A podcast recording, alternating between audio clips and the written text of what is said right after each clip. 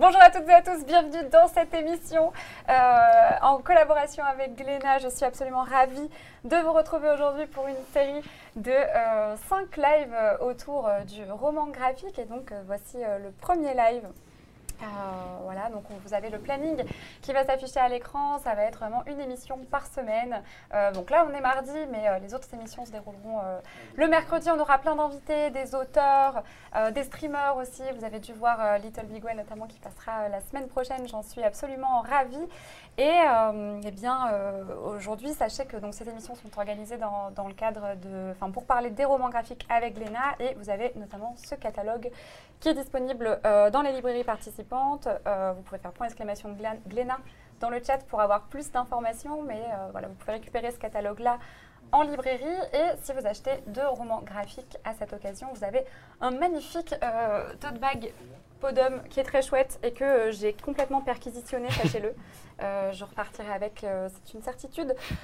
Voilà, sachez aussi que pendant ce live, avec le hashtag roman graphique au singulier, donc sans S, vous pourrez gagner donc ce fameux tote bag plus euh, deux bandes dessinées euh, qu'on va euh, présenter aujourd'hui, du coup, Musée de Christophe Chaboutet et Kiss the Sky de Dupont et Mezzo. Voilà, donc je, je, vous le rappellerai pendant le live, mais voilà, si vous mettez au moins une fois dans le chat hashtag roman graphique, vous serez à même de pouvoir gagner un de ces lots. Aujourd'hui, l'émission est autour euh, du thème de dessiner l'art et je suis en présence d'invités d'exception, évidemment, certains que vous connaissez et d'autres non. Dans tous les cas, je vais vous les présenter. On est accompagné de Christophe Chaboutet, c'est la première fois qu'on se voit aujourd'hui. Mhm. C'est toi qui es euh, euh, auteur de la bande dessinée Musée, qui sort demain, dont on, va, on, va, pitcher les bandes dessinées tout à l'heure. Donc voilà, merci beaucoup merci. à, de, à, toi de, de m'accorder de ton temps aujourd'hui. Euh, je suis aussi euh, accompagnée de Robin Joly, du coup, qui est éditeur chez, chez Glénat. Tout à fait. Euh, bon, tu n'as pas édité les bandes dessinées qu'on va présenter aujourd'hui, mais tu vas quand même nous apporter ton expertise. Et puis, c'était cool de t'avoir. oui, oui, puis je, peux éditer aussi des œuvres dans lesquelles l'art a une place assez centrale aussi. Donc, c'était l'occasion de venir un peu parler de tout ça. C'était dans le thème, donc très contente de t'avoir également. Et puis, on les avait déjà rencontrés pour le festival d'Angoulême. Sachez d'ailleurs que si. Euh, vous avez envie de re-regarder euh, à nouveau les lives qu'on avait fait en direct du Festival d'Angoulême, c'est disponible en replay sur la chaîne YouTube de Glénat ainsi que sur ma chaîne YouTube euh, Ultia Replay. Voilà. Et je suis accompagnée du coup de Jean-Michel Dupont et Mezzo. Bonjour Ultia. Bonjour. Eh ben, bonjour. Vous êtes en forme. Hein. En fait, c'est un peu chaotique ce début d'émission là. ça partait un peu dans tous les sens, mais je, suis, je, suis contente, je suis contente de vous avoir avec moi. Donc, toi, Jean-Michel Dupont, qui est auteur du coup enfin scénariste de Kiss the Sky et toi aussi du coup euh, Mezzo qui est aussi euh, qui, est au dessin. Mhm. qui est dessinateur. Et euh, voilà, donc ça va, on va parler de, dessiner l'art et du, roman graphique en général, ça va être chouette. je me dis peut-être que bah, il y a quand même des gens qui nous suivent, je pense, pour la première fois. Sachez que j'ai le chat en face, donc voilà, on peut, on peut interagir avec ah vous qui êtes chez vous. Euh, et, je me suis dit peut-être que ça serait chouette de, pitcher un petit peu votre BD, vu qu'on va en parler euh, pendant, pendant deux heures. Hein. on est en live ensemble jusqu'à jusqu'à 17h. Toi, euh, Christophe, du coup, Musée sort demain. Est-ce que tu peux nous pitcher, nous pitcher ta BD Ouais, ça, va être très court. C'est une histoire qui se passe au musée d'Orsay. Et en gros, ça raconte ce que les regardés peuvent dire des regardeurs, c'est-à-dire ce que les œuvres peuvent raconter de ce qu'ils voient à longueur de journée avec les gens qui passent, avec les gens qui viennent visiter, ce qu'ils disent, ce qui, ce qui, euh, leur manière de bouger, de parler, de, raconter. Voilà. Les œuvres se, réveillent la nuit pour raconter tout ça. Ils se racontent des histoires entre eux, ils ont leur petite vie à eux, et puis, et puis, et puis ils papotent. En vrai, je l'ai lu. Euh, du coup, j'ai de la chance. Non, mais j'ai de la chance parce qu'elle sort demain, donc euh, je suis contente de, je suis contente de l'avoir lu avant. Et c'est vrai que c'est le pitch m'a tout de suite. Euh, enfin, je me suis dit, ah, j'ai trop envie de, savoir ce qu'elles se disent ces œuvres d'art. On va, en, on va en parler justement.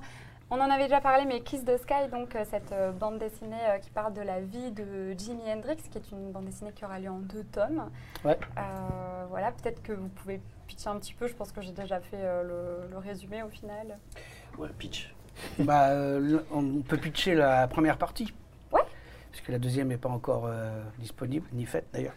Mais. Le sera Mais non, ça raconte la vie de Jimi Hendrix avant qu'il ne soit connu, avant qu'il soit Ouais. le Jimi Hendrix qu'on connaît, euh, euh, rockstar, quoi. Donc euh, ça parle surtout beaucoup de son enfance, euh, très très difficile, très triste, très malheureuse, très, une enfance à la Dickens, comme on dit, c'est-à-dire misérable, avec euh, voilà.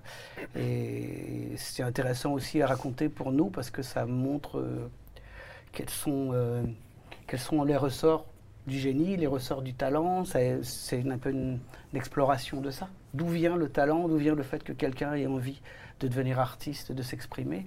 Et chez Hendrix, on voit clairement que Mm. la guitare a été pour lui le, mo- le moyen de, un moyen de survie. Et d'ailleurs, euh, en 2014, vous aviez sorti euh, Love in Vain, qui parlait justement Oui. de la vie euh, du bluesman euh, Robert Johnson euh, dans les années 20, dans les années 30. Là, vous faites un peu, euh, vous sautez quelques, quelques décennies. Du coup, c'est un peu aussi, vous dépeignez un peu plusieurs grosses figures de la en fait, musique. Le décès de Robert Johnson, c'est en 38, Ouais. 1938. Et la naissance de Jimi Hendrix, finalement, c'est 4 ans plus tard. Oui, c'est vrai. Donc voilà, comme dit Jean-Michel, c'est peut-être une, une, une réincarnation. La réincarnation, c'est un Non, peu ce que j'avais raconté. ça, Mais, ce, voilà. qui, ce qui est vrai, c'est que Hendrix, lui, euh, croyait à la réincarnation. Ah, ouais, Euh, ouais. Il croyait beaucoup à tout ce qui était surna- tout ce qui est surnaturel. Il croyait aux anges et Mm. tout ça, et à la réincarnation. Donc du coup, c'est amusant de se dire, euh, tiens, peut-être que Robert Johnson a été, enfin, Hendrix, comme il est né 4 ans après la mort de Robert Johnson, c'est une réincarnation. Pourquoi Mm. pas En tout Voilà. cas, pour nous, c'est la suite d'une histoire. C'est le blues et le rock après. Et donc pour nous, il y a une cohérence dans le fait de raconter la vie de Robert Johnson et après celle de Jimi Hendrix. Voilà. Et à, travers, et à travers des figures comme celle-ci, si tu veux, c'est c'est de- plutôt de décrire une époque. Ouais. Tu vois, les années 60, avec euh, toute l'effervescence qu'on connaît des années 60. Donc la fin d'une société un petit peu, enfin le- la, la révolte, si tu veux, de, des jeunes contre une société un peu serrée. Donc vous voyez mon regard, il faut faire ça maintenant. Il est- Il faut le faire temps. vite maintenant. ouais. Il faut, voilà. Donc la, la société s'était resserrée, euh, les, comment les, les, les- les enfants étaient, euh, étaient à la maison, ils ne pouvaient pas sortir. Et tout d'un coup, on leur offre le rock, et puis toutes ces grandes idées des années 60, où euh, l'esprit avait l'air de s'ouvrir euh, à d'autres perspectives, d'autres... euh, Ça, Voilà. ça, c'est ce qu'on racontera dans le volume 2. ça, c'est les Oui. années 60, Le avec le rêve des Tu, années 60. tu- tu le disais d'ailleurs, bon, on en parlera, on en parlera dans, dans le déroulé de l'émission, mais tu disais, j'écoutais un podcast que vous aviez enregistré euh, il n'y a pas longtemps, et euh, il y a quelques mois de ça, et tu disais que c'était une véritable odyssée musi- musicale, en fait, Oui. Kiss the Sky, que ça parlait Ouais, pas que de... C'est comme ça que Jean- Jean-Michel m'a séduit, parce que au début, je voyais c'était trop de boulot et tout, etc. Et quand il m'a dit Odyssée mu- musicale, j'aimais bien les, les termes. C'est un voyage. C'est un voyage. euh, voilà. Déjà dans le premier tome, c'est un voyage dans l'univers du blues, du rhythm and blues, du, de la musique noire et du rock and roll aussi, puisqu'il a joué avec Little Richard. Ouais. Et dans la deuxième partie, ben, on va rencontrer les Stones, les Beatles, enfin, on les rencontre déjà, et plein de les Who, enfin tous les grands groupes de la, des années 60. Exactement. Donc euh, justement, bah, vous allez pouvoir en, en reparler tout à l'heure. Et d'ailleurs, la dernière fois euh, euh, qu'on s'est euh, qu'on s'est quitté, vous alliez savoir si vous aviez gagné ou pas l'Elvis d'or, euh, le prix de la meilleure. Eh ben, on l'a gagné. on l'a gagné. On l'a gagné. Contre toute attente, on l'a gagné. Non, mais on connaissait tout le monde, c'est normal. Ah ouais, vous êtes passé comme ça en, table et tout. C'est comme ça que ça fonctionne en général. Non, mais bien sûr. Non, non, mais c'est. Et on l'a bien fêté en plus. Il y avait, Ah ouais d'autres livres étaient, étaient susceptibles de l'avoir, mais bon, euh, voilà, il y a un moment donné, la roue tourne, c'est tombé sur nous, ce qui était très agréable. J'ai gagné une bouteille de whisky, donc je suis très content. Ah, Euh, voilà. Et puis euh, Jean-Michel a un beau buste. euh, Oui. c'est- C'est un dessin de Libérateur au départ, non C'est ça, non Je sais pas. En fait, euh, non, tu sais pas je crois pas. Enfin voilà. Moi j'ai une bouteille de Un gin. aussi. de plus, mais en tout cas, Oui. alors, merci. c'est Mais moi j'ai pas encore bu la bouteille de gin. Lui il a déjà bu la bouteille de whisky. Ah, moi j'ai bu Le le soir même.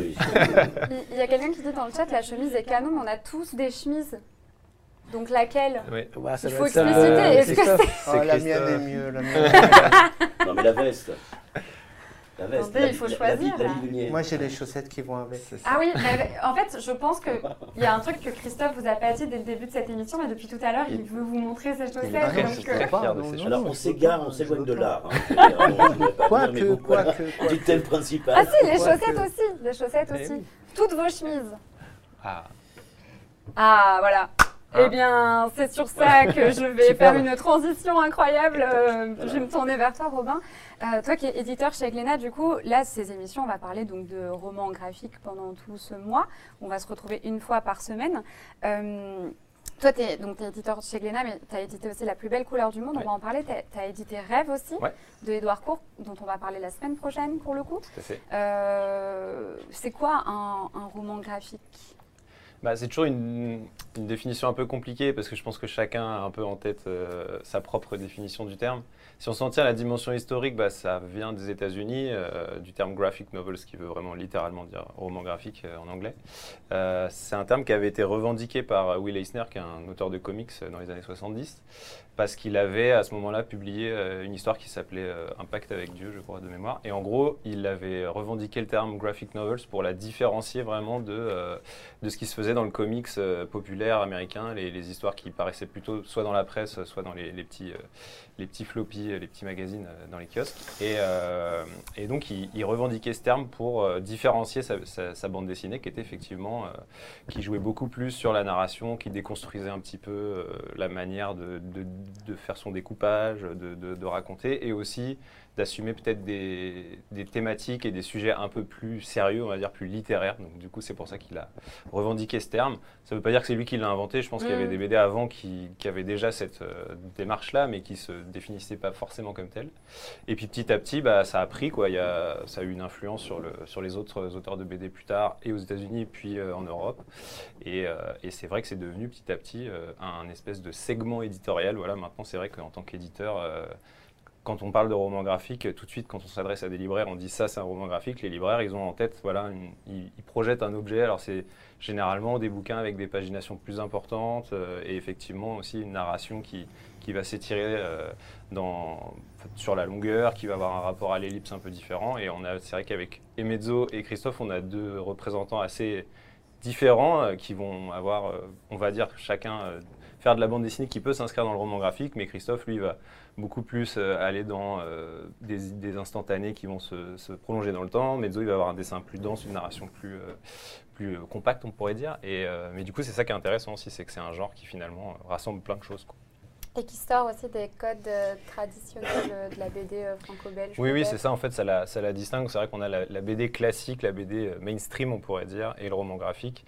Et c'est vrai qu'on se rend compte aussi que le, le lectorat est assez différent finalement. On va avoir peut-être bah, des gens qui vont à la base être plus intéressés par la littérature, le roman, un public plus féminin aussi qui va euh, souvent lire du roman graphique plus que de la BD mainstream, où on va se dire oui, c'est de la BD euh, à papa, c'est pour euh, les vieux garçons, etc. Donc c'est aussi euh, une Mhm. manière de toucher un, un lectorat un peu différent. Et, euh, bah, chacun en fait a son, sa définition du roman graphique. hein. Je dirais pas que je l'aime pas beaucoup. tu sais quoi, c'est marrant que tu prennes la parole comme ça parce que j'allais justement dire euh, bon, on m'a dit, mais dis que t'aimais pas trop ce terme. Euh. Non, si tu veux, bon, je le, je- je le comprends. euh, je veux dire, on vient de faire l'historique euh, et tu as raison. Euh, c'est Will Eisner qui est un petit peu. euh, mais euh, si tu veux, dans roman graphique, il n'y a plus de dessin. C'est ce que. c'est graphique ce qui quand même. ouais, mais graphique, si tu veux. Alors après, il y a graphique et graphique. Le graphique, c'est plus large. Euh, je, je trouve que ce monde actuel là, accepte mal le mot de bande dessinée. J'ai l'impression, euh, si tu veux, que au-delà de ce que ça veut dire, et tu as, tu as, raison, euh, quand on dit roman graphique, quand quelqu'un dit je lis du roman graphique, j'ai l'impression que si tu veux, ça l'élève plus que de dire Ouais. je lis de la bande dessinée. Oui, il y a un côté Et un peu précieux. ouais, Voilà, il y a un côté précieux que je, que je- Bon, après, je laisse faire, il y a- on vient de le définir. Et en fait, dans tout ça, si tu veux, euh, moi je suis dessinateur, donc au premier jeu, c'est mon, métier. Euh, c'est mon aéroplane, comme euh, dirait la chanson. Et en fait, j'ai choisi le dessin et donc je dessine et j'assume le fait de dessiner. Donc, si tu veux, bande dessinée me gêne pas du tout. Voilà, moi je fais de la bande dessinée. Alors, si on veut. Après, dans le système de narration, t'as pas tort, il y a un côté littéraire, mais pourquoi pourquoi il n'y aurait pas un côté littéraire dans une bande Dans dessinée une bande dessinée, bah, bah, il y en il y en a, a eu, il y a, il y a- il y a en plein d'exemples. Minus Sampaio que j'admire. euh, euh, je veux dire, il y a une façon d'écrire. euh, quand j'ai fait Le Roi des Mouches avec Michel Pyrrhus, après on parlera de nous, mais si tu veux, euh, il y a, il y a une, une grosse écriture et il y a beaucoup de dessins. Alors, certes, c'est euh, chronophage et j'ai l'impression, au-delà de ça, je finis, hein, j'ai l'impression. Ah non, mais vas-y, je t'en prie, on a le temps. que hein. ce pays n'est pas très développé dans euh, le, le- comment le, le- dans, dans le, le- on n'apprend pas le dessin aux enfants. On, les, on leur permet de dessiner quand ils sont petits. Et après, il faut rentrer dans les rangs, il faut arrêter les conneries, c'est Oui, pas un vrai ça. métier, tout, etc. Donc, on va plutôt écrire, on est dans un pays littéraire, et qu'il l'a prouvé, où il y a des grands romans, des grands romanciers. Et ça reste d'ailleurs, notre cinéma en souffre aussi, je trouve. C'est plus l'histoire qui va, euh, qui va prévaloir, si tu veux, que la façon de le filmer ou la façon de le dessiner. si tu veux, dans le terme roman graphique, j'ai l'impression que le dessin, je parle pour Moi, moi, je trouve pas. J'ai je- l'impression que le dessin est mis un tout petit peu, si tu veux, Non, je, sur le bord du. Bon, alors après, ouais, voilà, chacun son. Ah, moi, je trouve pas du Ouais, tout. voilà. Je trouve pas que le roman, le, le terme, le fait de dire roman graphique dévalorise le dessin. C'est pas ça, c'est qu'il. Ah bon, voilà. Que j'ai pas l'impression que les gens, euh, le public perçoit du coup le, ce qu'on appelle un roman graphique comme quelque chose qui est plus littéraire que, que au contraire, c'est bien la juxtaposition de deux approches. Pour moi, l'équivalent du roman graphique dans l'esprit des gens, je pense, c'est le cinéma d'auteur. C'est que c'est une manière Oui, oui. simplement de créer, de, de donner un, un espèce de label de quelque chose qui est un peu différent de ce qui existe ou de ce que la perception générale, globale que les gens ont d'un d'un média d'expression. Et donc, euh, moi, je ne suis pas contre euh, ça, si ça permet d'amener des gens qui se sentent, même si on, je suis d'accord avec votre euh, l'ironie et tout ça par rapport aux gens qui sont fiers de lire un, roman graphique et qui auraient honte de lire de la bande dessinée alors que c'est le même truc. Mais si C'est peut- un terme marketing aussi. euh, Oui, Oui, mais si on regarde ça en termes de marketing, le marketing, euh, ça veut tout dire et rien dire. C'est-à-dire, si c'est une manipulation, bah oui, c'est pas bien. Mais si c'est quelque chose qui, a- qui a- qui est vertueux, pardon. Non, mais j'a- j'allais donner la parole. Ouais. Si c'est vertueux et que ça permet d'amener des gens vers le- la bande dessinée sous le nom Oui. de roman graphique, et que c'est ce qui est le cas Donc pourquoi pas quoi pourquoi pas Oui, ça. je comprends. Christophe, tu voulais dire quelque Ouais, chose mais, mais je suis d'accord avec ce qu'ils ont dit. Il y, a, il y a juste que j'ai l'impression que sous le nom roman graphique, on a tendance à y plaquer un petit côté élitiste. Ouais. C'est destiné à certaines personnes et à pas, pas à d'autres. On a une espèce, d'a priori avec le roman graphique. En fait, quand t'es enfant, tu lis de la bande dessinée, puis après, au bout d'un moment, il faut vite que tu lises des, des, Des des vrais- romans, des- des, des vrais vrais livres, des Ouais, vrais on a- livres, on a que l'impression- On c'est toujours pas un un- tout petit peu là-dedans. Ça, on a fait Ouais. des progrès. euh, voilà, l'association d'ailleurs a, euh, je veux dire, a, a apporté à la bande dessinée. Moi, je, je divise la bande dessinée en trois grandes périodes. Si tu veux, la période de sa découverte euh, avec Winsor McKay, euh, jusqu'on va dire aux années euh, 60, c'est un peu autorisé. C'est pour les enfants, pas toujours. Hein, il y a- je fais une généralité. Oui, oui, bien sûr. Après, on a l'avènement de l'underground aux États-Unis et, et puis Metal Hurlant ici. C'est un peu l'adolescence, si tu veux. Alors avec des thèmes plus euh, plus violents, Ouais. euh, tu vois du sexe, euh, tu vois du voilà. On, ose parler des choses, mais un petit peu. Et puis tu as l'avènement euh, du littéraire avec euh, des, des comment des de l'association et d'autres euh, d'autres euh, comment éditeurs indépendants. Et je suis d'accord avec ça. Mais euh, si tu veux, il en faut pour, pour tout le monde. Je reviens sur ce terme euh, de, de- de bande dessinée. Euh, je me souviens que le terme BD gênait certains. Et moi aussi, je préfère le bande, le bande dessinée, si tu veux, Mm. en toutes lettres, pour l'assumer complètement. Et roman graphique, effectivement, c'est autre chose. On lui donne effectivement une, une, une, Une caution, une caution littéraire et, si tu veux, et Et un Et peu, intellectuelle, Ouais, ouais. donc Un- élitiste, un puisque ouais. Oui, littéraire forcément. et, et comment et, Oui, euh, mais voilà. moi je trouve que ça met aussi Bon. l'avant sur une. euh, ça, ça aussi, si c'est élitiste, le dessin plus élitiste euh, que, le, que, que de la bande, que quand on parle de BD Mais par toi, exemple. ce que tu veux dire aussi, Jean-Michel, c'est que dans tous les cas, même si c'est un terme marketing, même si ça vient de cette nécessité de légitimiser la bande dessinée, etc., pour autant, ça fait réellement venir des nouveaux lecteurs. Bah ouais, et oui. du coup, bon, pourquoi pas prendre ce qu'il y a à apprendre de, de cette histoire quoi, Ouais, c'est en fait, en fait, c'est aussi que ça répond à une demande. Enfin, je, nous, en tant qu'éditeur, on se rend bien compte que aussi le marché de la BD, il se transforme. Euh, Ouais. a parlé des différentes périodes. Là, c'est vrai qu'on est, on sent bien sur une période où justement cette forme de BD euh, avec des, des bouquins euh, un peu plus denses, avec une pagination importante, des one-shots. Les, les- les gens ont vraiment envie de lire ça en bande dessinée. Enfin, en tout cas, la tendance actuelle, c'est ça. Et c'est vrai que nous, bah, on est un peu obligé de plaquer un mot sur ce, sur ce format et on, Oui, et dit, mauvais mot. et on dit roman graphique, mais c'est vrai que je pense que la- toute la difficulté, c'est que le mot n'a pas vraiment été défini très précisément. J'ai- parlé un peu de l'historique, mais en soi, ouais. Je pense que euh, en- entre nous cinq, on aura chacun une définition qui peut sûr, être, qui y peut y être relativement aussi, différente. Et après, il y a. Le format, surtout- vachement c'est- important. c'est Le format, c'est le moment. ouais. C'est plus. Mm. Écoute, de, de, de- je prends le métro essentiellement. Je ne conduis pas à Paris. De toute façon, je ne, je ne conduis pas. Euh, voilà. Donc, euh, je prends le métro. Rarement, j'ai vu quelqu'un ouvrir un Tintin, un Lucky Luke, ou euh, tu vois, ou une bande dessinée. euh, Bah, c'est Bon, pas format. pratique en même temps. Moi, Alors, je suis toujours en train de me balader avec mes Il y a une connotation enfantine dont on a, dénoncé tout à l'heure. Alors que c'est des lectures, alors par contre on s'autorise tout si tu veux dans des films de complètement débiles. Euh, je veux dire, ça on les regarde parce qu'on Oui, est mais seul ça, à la ça n'a rien à voir avec le On nom. va pas, voilà. Ah non, non, ça n'a rien à voir avec le mais je nom, parce que si ça s'appelait- roman. Si on, a- roman. si on, si on supprimait. la cloche Non, mais là la taille, les... la taille du roman, c'est souvent du noir et blanc aussi.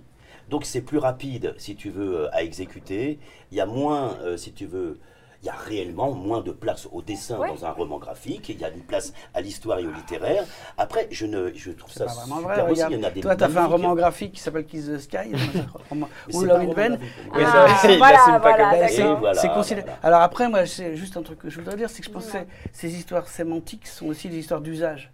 C'est-à-dire à fait. que Oui. à un moment donné, c'est dans, dans la langue, c'est l'usage qui parle. Ouais, Donc on peut ça. dire, se battre, non, j'aime pas roman graphique. Aujourd'hui, le, À un moment donné, tu parles avec quelqu'un qui a moins de 35 ans et tu parles de bande dessinée, il va te dire roman graphique. Ou, ou elle va te dire roman graphique. Un point, c'est tout. et si tu parles de bande dessinée, ils comprendront ce que ça veut dire. Mais pour eux, ça s'appelle un roman graphique. Mm. À partir du moment où ils se sont emparés de ce terme-là, qu'ils se le sont appropriés, et que dans la langue courante, on l'emploie, je vois pas pourquoi il faudrait aller faire les vieux, grin- les vieux grincheux euh, en disant non, euh, roman graphique. euh. Après, j'en- je juste en parler un peu plus en profondeur. fait, ouais. Maintenant, ça me gêne pas, J'entends- Ah bien de- sûr. Mais de toute façon, c'est pour ça que je vous ai amené sur cette question.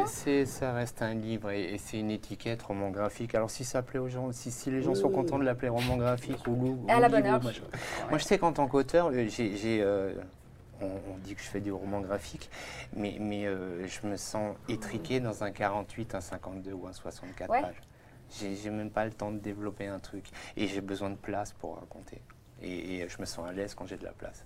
Donc quand je commence une histoire ou quand je commence à, à écrire une histoire, je me dis pas elle doit rentrer dans 48 pages ou 52 ou 64. Je me dis je vais écrire l'histoire. Si Mhm. je dois en faire 400, j'en ferai 400. Ouais, je si j'en fais 200, si j'ai besoin d'en faire 200, je vais, en, je vais en faire 200. Et je me dis pas euh, oui il y a des livres de la bande dessinée, machin, il faut faire court. Si j'ai envie de dessiner une feuille qui tombe pendant Pendant 10 trois pages, pages. Je le fais. parce que l'histoire le demande, je le ferai. Et Ouais. j'ai cette liberté. En gros, c'est c'est juste un bouquin avec plus de pages où on a de la place. Quoi. Et qu'on raconte en, en texte, en image, plus en texte, moins en image, plus en image, moins euh, machin. C'est juste un- une espèce d'énorme truc dans lequel on peut sauter à pieds joints et puis, et puis se lâcher. Quoi. Très bien. Merci Voilà. en tout cas pour. euh, Donc euh, pour ça va hein, c'est bon. pour vos ressentis sur euh, ce terme roman graphique Non, qui bien visiblement euh, fait débat, mais on va commencer non, à passer dans débat. le. Mais moi j'aime on est à bien. peu près d'accord, Mais on, dire. on- on on est, d'accord. Mais c'était on est très d'accord, On est intéressant, d'accord je- sur tout. ouais. Complètement. Euh, du coup, on va pouvoir euh, euh, rentrer un petit peu dans le vif du sujet. Je rappelle, euh, Christophe Chapetet a sorti la bande dessinée Musée, Kiss the Sky, du coup, pour Dupont et Mezzo à ma gauche. Là, on va vraiment parler de travail de recherche, c'est-à-dire comment vous avez fait vos recherches pour dessiner, faire le scénario, etc. de votre bande Ouais. dessinée. Mais il va commencer parce que c'est un vrai, c'est un, un auteur complet. Ah dit- oui, toi, t'es un demi-auteur, c'est ça que je suis un demi-auteur. Ouais, je sais plus, bien Mazar. Moi, je suis un demi-auteur et c'est l'autre moitié. Si tu veux. Voilà. Allez, je te donne, terme- je te donne terme- 55%. je 30 crois, secondes, 45. ce terme totalement idiot.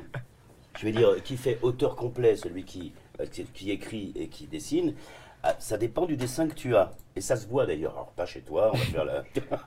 Je veux dire, mais bon, il y a, euh, si tu veux, euh, j'ai donné ma vie au dessin. C'est par le dessin, c'est par le trait que je m'exprime. Donc, si tu veux, voilà.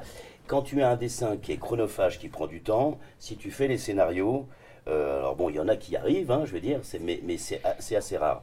Et ce terme m'ennuie parce que ça veut dire euh, qu'est-ce que sont les gens euh, qui bossent en, en binôme et il y en a un qui dessine et il y en a un qui, Ouais. euh, qui, qui raconte. C'est des demi-auteurs, c'est ça qu'il faut dire Mais non, c'est toi, c'est ta perception. mais Non, mais ça me oui, fait on Regarde Scorsese, Scorsese, ça il, en est, plus. Scorsese écrit pas ses scénarios et il est considéré comme un grand cinéaste, tu vois, ça veut rien dire. Non, mais ce ça. terme m'ennuie, si Je tu veux. comprends. voilà. Ouais. Ouais, Il y a des revendications autour de cette table euh, aujourd'hui. euh, Ah J'en suis, euh, j'en suis Non, mais quand absolument tu, quand ravie. tu dessines Mezzo, tu, tu travailles le scénario aussi. Bien même, si bah tu ne l'écris pas. Rien qu'en dessinant, rien qu'en découpant, rien qu'en échangeant, des idées avec. Jean-Michel. Et, et même si c'est Jean-Michel qui écrit, c'est toi qui dessines.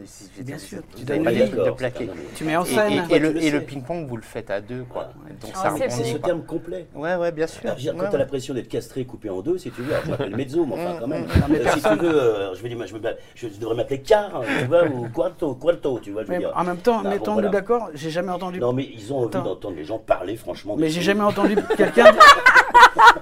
Je voudrais quand même témoigner. Et à ma connaissance, j'ai jamais entendu quelqu'un dire Mezzo n'est qu'un demi-auteur. Non, mais c'était drôle par contre quand on l'avait dit. Ah. T'avais bien rebondi. Et moi, je suis l'autre moitié de l'auteur. Oui, les- Très bien. mais euh, personne n'a jamais dit que tu n'étais pas un auteur Bon. complet. Donc, euh. Est-ce que vous Non, voulez non, que je me lève que je Non, non, vous non, laisse reste avec nous. Alors, la. Voilà, documentation. Bon, très bien, du coup, je voulais justement commencer par toi, Christophe, parce que le musée, je le rappelle, euh, musée édité du coup chez Glénat, sort demain. euh, et je voulais savoir, euh, donc euh, forcément, les bandes dessinées euh, desquelles on parle aujourd'hui euh, sont basées sur euh, des faits réels, quelque chose de réel, que ce soit le musée d'Orsay ou la vie de Jimi Hendrix, et donc que ce soit le travail de reproduction d'une vie, donc la vie d'un artiste, ou la visite du musée et, et, le fait de, de montrer comme ça toutes ces œuvres d'art. On peut, on peut s'intéresser davantage au, au travail que vous avez dû mettre en place pour relayer ces faits. Euh, pourquoi toi, tu as choisi le musée d'Orsay particulièrement? Est-ce qu'il y a une raison plutôt que le Louvre ou j'en sais rien? Qu'est-ce qui t'a inspiré Bah, déjà, dans le musée d'Orsay, parce qu'il n'est pas trop grand et je m'y perds pas. Le Louvre, le Louvre, je m'y perds en général. Je trouvais trop grand, j'arrivais pas, j'arrivais pas à sentir les coins et tout.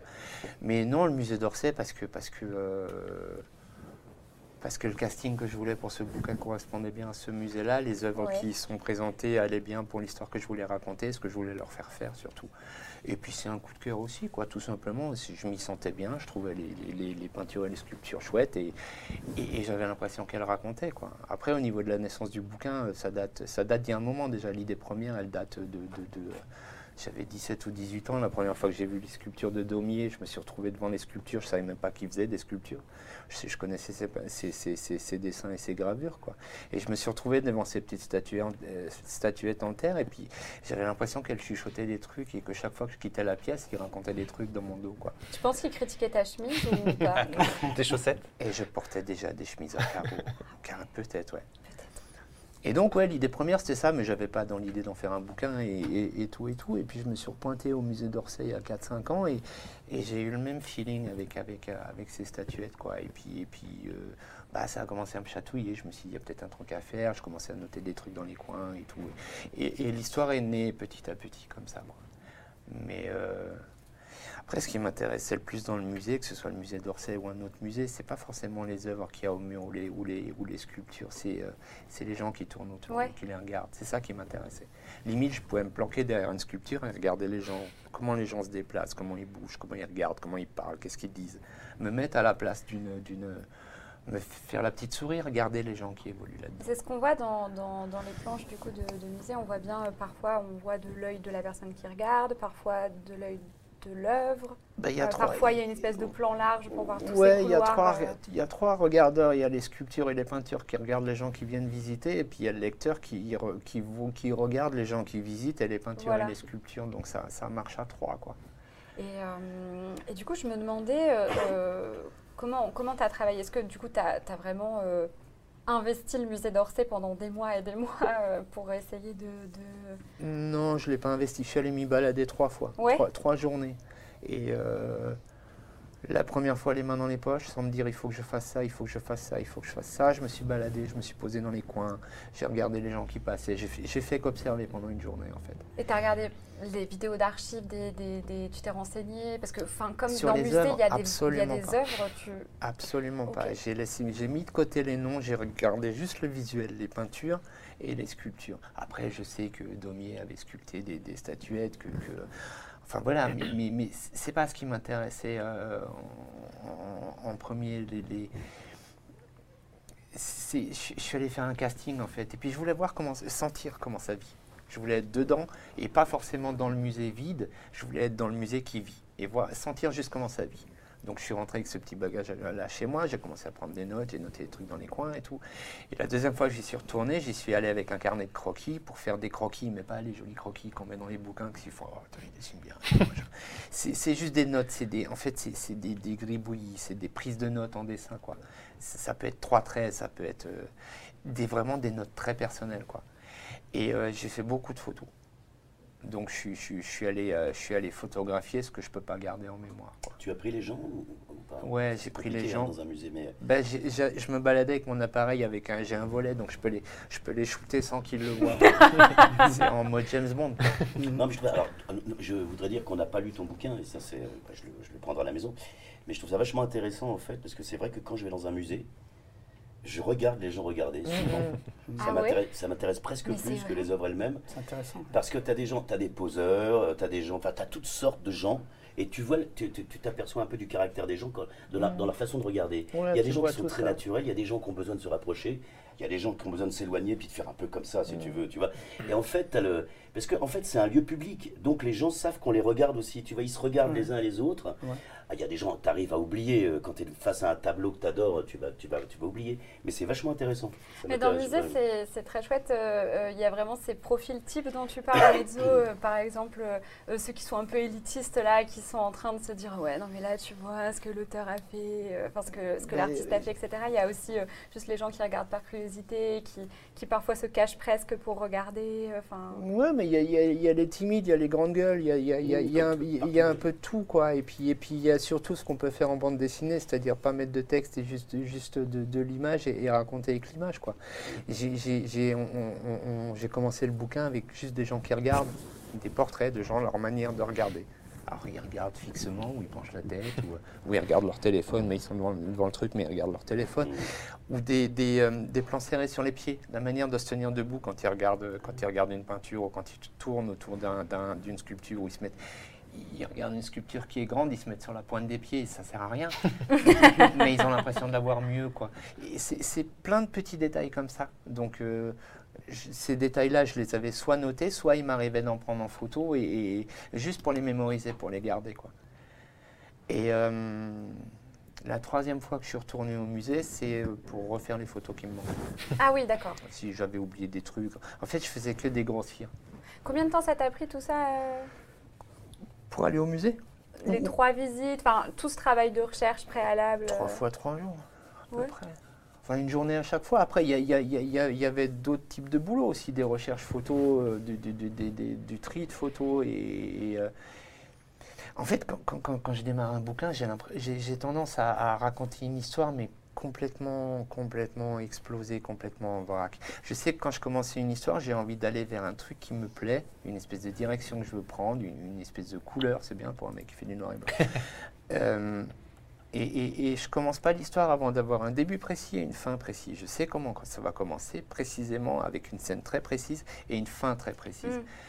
Après, au milieu de tout ça, je mets une espèce d'énorme foutoir qui se compose de textes, de dessins, de photos, de bouts de films, d'idées, de machins, dans plein de carnets, dans tout. Et puis ça finit avec un gros fatras sur la table. Et une fois que je décide de l'attaquer, je fais le tri dans tout ça. Donc j'ai là que j'enlève, je rajoute machin et tout. J'ordonne tout ça.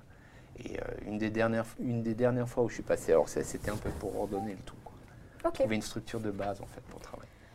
Vous, euh, du coup, Dupont Mezzo, euh, je sais qu'on en avait parlé un petit peu la dernière fois, ce travail de documentation sur la vie euh, de Jimi Hendrix. Je sais que pour Robert Johnson, vous aviez moins de sources que ce que vous aviez déjà pour euh, Jimi Hendrix. Notamment, tu avais parlé du site Brume Pourpre, Oui, très qui bien. répertorie vraiment tous, les, tous, tous les pans de la vie. Pratiquement au jour. Alors, pas pour la première Hendrix. partie qu'on a traitée cette fois-ci, parce qu'il y a quand même beaucoup de zones d'ombre. Ouais. Mais, mais pour la partie où il est devenu connu, c'est-à-dire à partir de septembre 66, pratiquement euh, au jour le jour, maintenant, euh, y a soit sur ce site, mais il y a des bouquins euh, qui existent.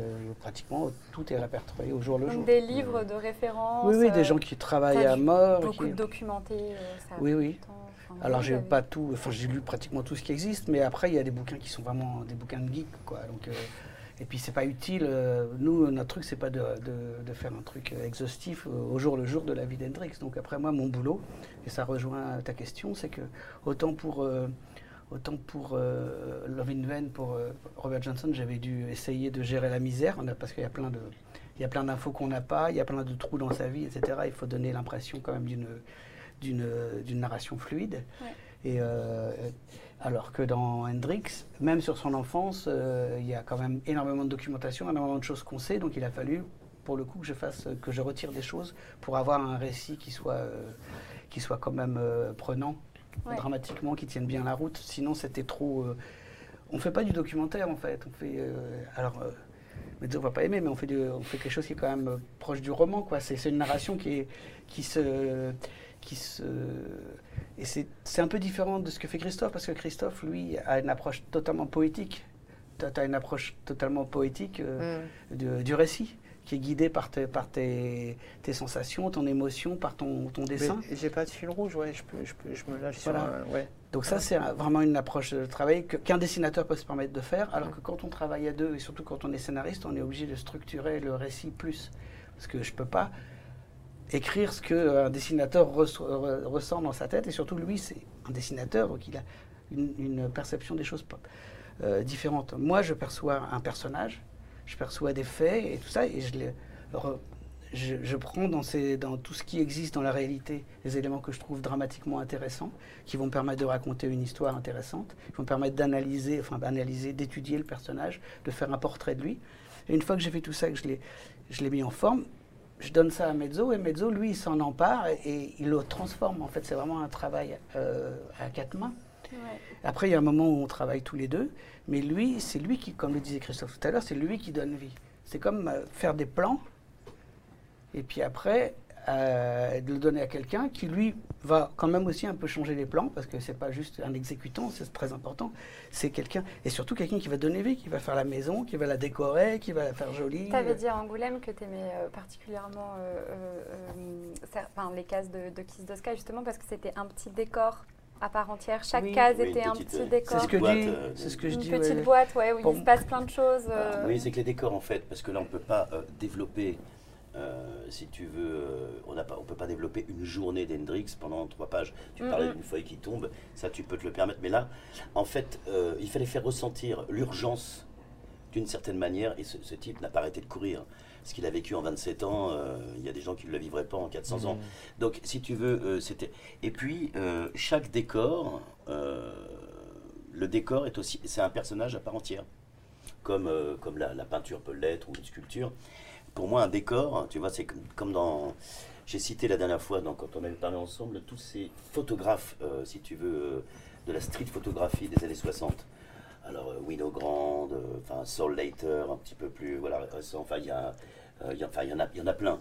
Et en fait, c'est l'homme dans ce qu'il a créé de plus personnel, c'est la cité. Tu vois, c'est pas l'homme au milieu de la nature, c'est l'homme au milieu de la cité. Et donc la cité, c'est une construction, c'est une œuvre de l'homme. Tu vois les murs, les, maisons, euh, l'architecture, les lettrages, les typos, et tout, etc. Et ça, ça devait exister. Alors pour moi, je me suis dit, ça doit exister. On aurait pu traiter euh, des bustes sur fond blanc et puis euh, Mhm. ne faire que des bulles. À ce moment-là, ça, aurait été du roman graphique. Euh, non, je plaisante. Donc, si tu veux, le, le- voilà, il fallait que je décrive tout ça. Je sais plus d'où on est parti. Je, Mais, ouais, je- je voilà, c'est disais, pas- voilà, comment vous vous êtes organisé sur tout ce travail de Eh bien, il a- recherche, etc. Il a réuni en fait un tas de, de, de, comment, de- de documentation. Alors, comme Jean-Michel le dit, euh, sur Robert Johnson, il y en avait beaucoup moins. Ce qui permettait aussi un petit peu plus, pas à l'imagination, mais bon, au lyrisme de s'installer. Alors que si tu veux, euh, dans, dans, dans Kiss the Sky, euh, Jimi Hendrix, voilà, tout a été photographié, tout Ouais, a été vu de dos, de haut, de, tu vois, de, à l'intérieur, à l'extérieur, tout ce que tu veux. Et comme malgré tout, même si c'est un roman, je vais dire, c'est aussi le portrait d'une époque et d'une personne ayant existé. Donc la réalité, l'histoire, c'est euh, c'est inclus dans le, le- le- comment le dans, dans, dans le dans l'histoire. La, Ouais, la c'est- vraie la grande histoire C'est souvent c'est inclus dans la petite histoire.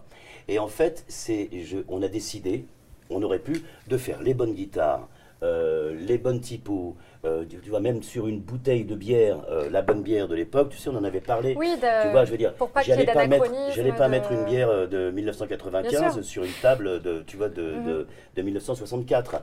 Donc, si tu veux, ça, ça a pris énormément, énormément, énormément de temps. Et du coup, vous avez dû faire des, des choix, non, dans- pour le bien de la narration, peut-être pour le- faire du tri dans toutes ces informations. Oui, c'est ce que je disais voilà, tout c'est à l'heure. ça, oui, Oui, tout à fait. complètement.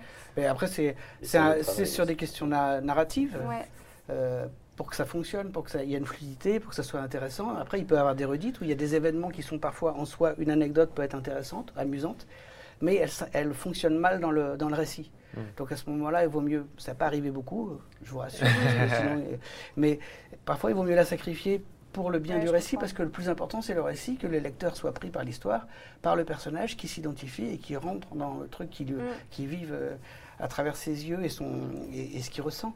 Et donc, euh, effectivement, c'est là que le, que le dessin de Mezzo et le souci du détail sont très importants parce que plus l'image est fouillée, plus elle est détaillée, plus elle est authentique, plus il y a des détails qui font vrai, plus on se projette dedans. C'est pour ça que je parlais aussi des Il y a des petites gens boîtes. il y a des gens Mm. qui arrivent avec moins de moyens. hein. Moi, je les admire, il n'y Oui. a pas de problème, euh, si tu veux.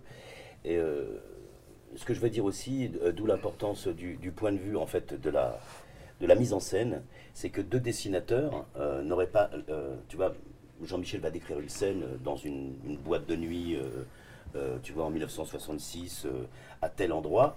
Euh, il me dit, voilà, il se passe ça, et c'est au dessinateur de la montrer ou de la développer. Tu vois, je veux dire, de, de développer euh, quelques cases. C'est au dessinateur, euh, Christophe n'aurait pas fait la même chose que moi. Il a autre chose dans la tête. Ça aurait été. C'est pas une question de qualité, c'est une question Non, non, de point de vue différent. manière- un point de Et, vue. ça, ouais, et ouais, ouais. ça, cette interprétation, je veux dire, les gens ne s'imaginent pas, je pense, qu'il y a beaucoup de gens qui pensent euh, qu'un dessinateur peut remplacer l'autre. Non, c'est absolument Ah, bah, faux. C'est une écriture. euh, Comme un scénariste forte. ne peut pas Euh, remplacer voilà, un scénariste ne peut pas. Voilà. Si- Et donc, si si tu tu donnes- veux, ouais. euh, on aurait- et ce, qui est, ce qui est intéressant, c'est de. Et même la même scène, euh, si tu veux, euh, même le personnage, euh, Christophe ne va pas dessiner Jimi Hendrix de la même manière que moi. Il Et- va y voir autre chose. Et même avec une, une, une- une description extrêmement précise de la case euh, écrite par le scénariste et tout ça, on va, on va, on, on va y mettre sa patte quoi. Et c'est plutôt bien parce que sinon bien on serait c'est complètement bridé dans le truc et ça serait, Ah oui. ça serait euh, frustrant quoi. Bah, Vraiment frustrant. Moi, en tant que scénariste, j'aime bien présenter justement, enfin, mon approche, c'est de dire c'est une proposition. L'intention, Même- l'intention. Alors, ouais. donc, par contre, ce qui est important, oui, c'est les intentions. Mm. Qu'est-ce qui se passe dans cette page? Qu'est-ce qui se passe dans cette case? Quels sont les enjeux? Ça, c'est important. Et- Parce que, et- et, et- lui, il, il fait. Mais par contre, au niveau du, du découpage, je propose un découpage, mais qui Mm. peut être transformé. Mm, mm, Et au niveau de la description, surtout quand je travaille avec Mezzo, après ça peut être différent, ça dépend, parce qu'il y a des Ouais, ouais. dessinateurs parfois qui demandent un peu. Mm. J'essaie de- d'être le moins directif possible, je donne des informations. Je lui donne les légumes et après il fait la soupe, Ouais, il fait ça. le truc. Mais, mais, tu Mais je lui dis pas comment en il faut place, cuisiner. ouais. Il y a- dis, euh, Il y a cette souplesse-là ouais. dont tu as besoin quand tu, enfin je crois quand tu dessines.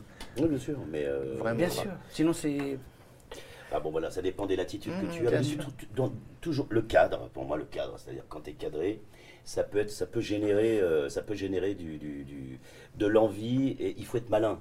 Si jamais tu ne peux pas faire ci, tu peux pas faire ça, tu es un peu euh, euh, trop cadré, il faut que tu sois malin et dans ce cadre, tu trouves cette liberté. bien sûr. Et tu la trouves. Et en fait, le cadre, c'est pas, c'est pas inutile.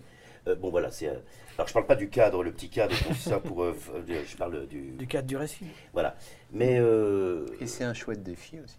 Oui, oui, oui. Non, mais ça, moi, je. Puis moi, j'adore. Alors, je viens de la musique, Ouais. j'adore le binôme, j'adore. justement, j'allais vous J'adore le euh, renvoi. J'ai toujours, euh, si tu veux, j'ai commencé à 15 ans, je faisais déjà des groupes, si tu veux, tu vois, jusqu'à l'âge de 22 ans. Et euh, voilà, j'ai toujours travaillé ensemble.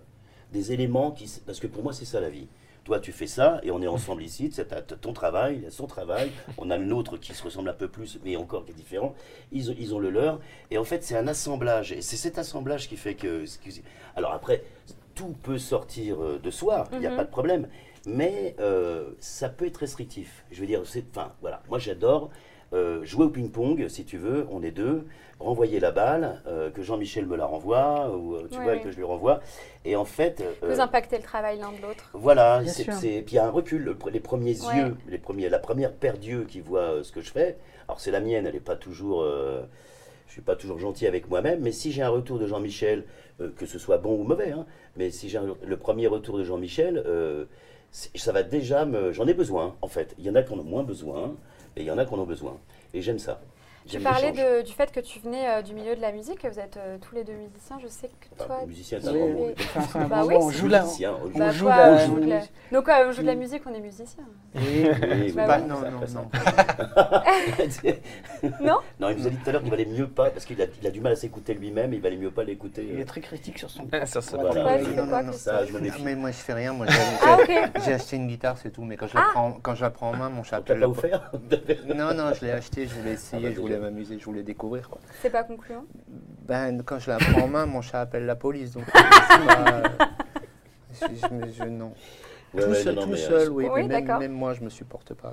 Oh non. Non, non, non, c'est un carnage. Ok, très bien. Eh Bien bien, sûr, C'est ça fait ça avec le dessin aussi, euh, parfois. hein. Ah, mais moi, moi, tout le temps. Non, parfois, comme Je comprends, en vrai, je. Ouais, une fois. Et Bon. du coup, est-ce que c'est important d'être familier avec l'univers de la musique euh, pour euh, faire euh, une bande dessinée euh, comme celle, euh, bah, comme Kiss the Sky? Alors, ça, Euh, un, débat, justement, on a eu un débat comme ça à Angoulême. Avec, Ah oui euh, Oui, avec... euh, je suis arrivé à la dernière question. C'est arrivé à la, dernière minute, ouais.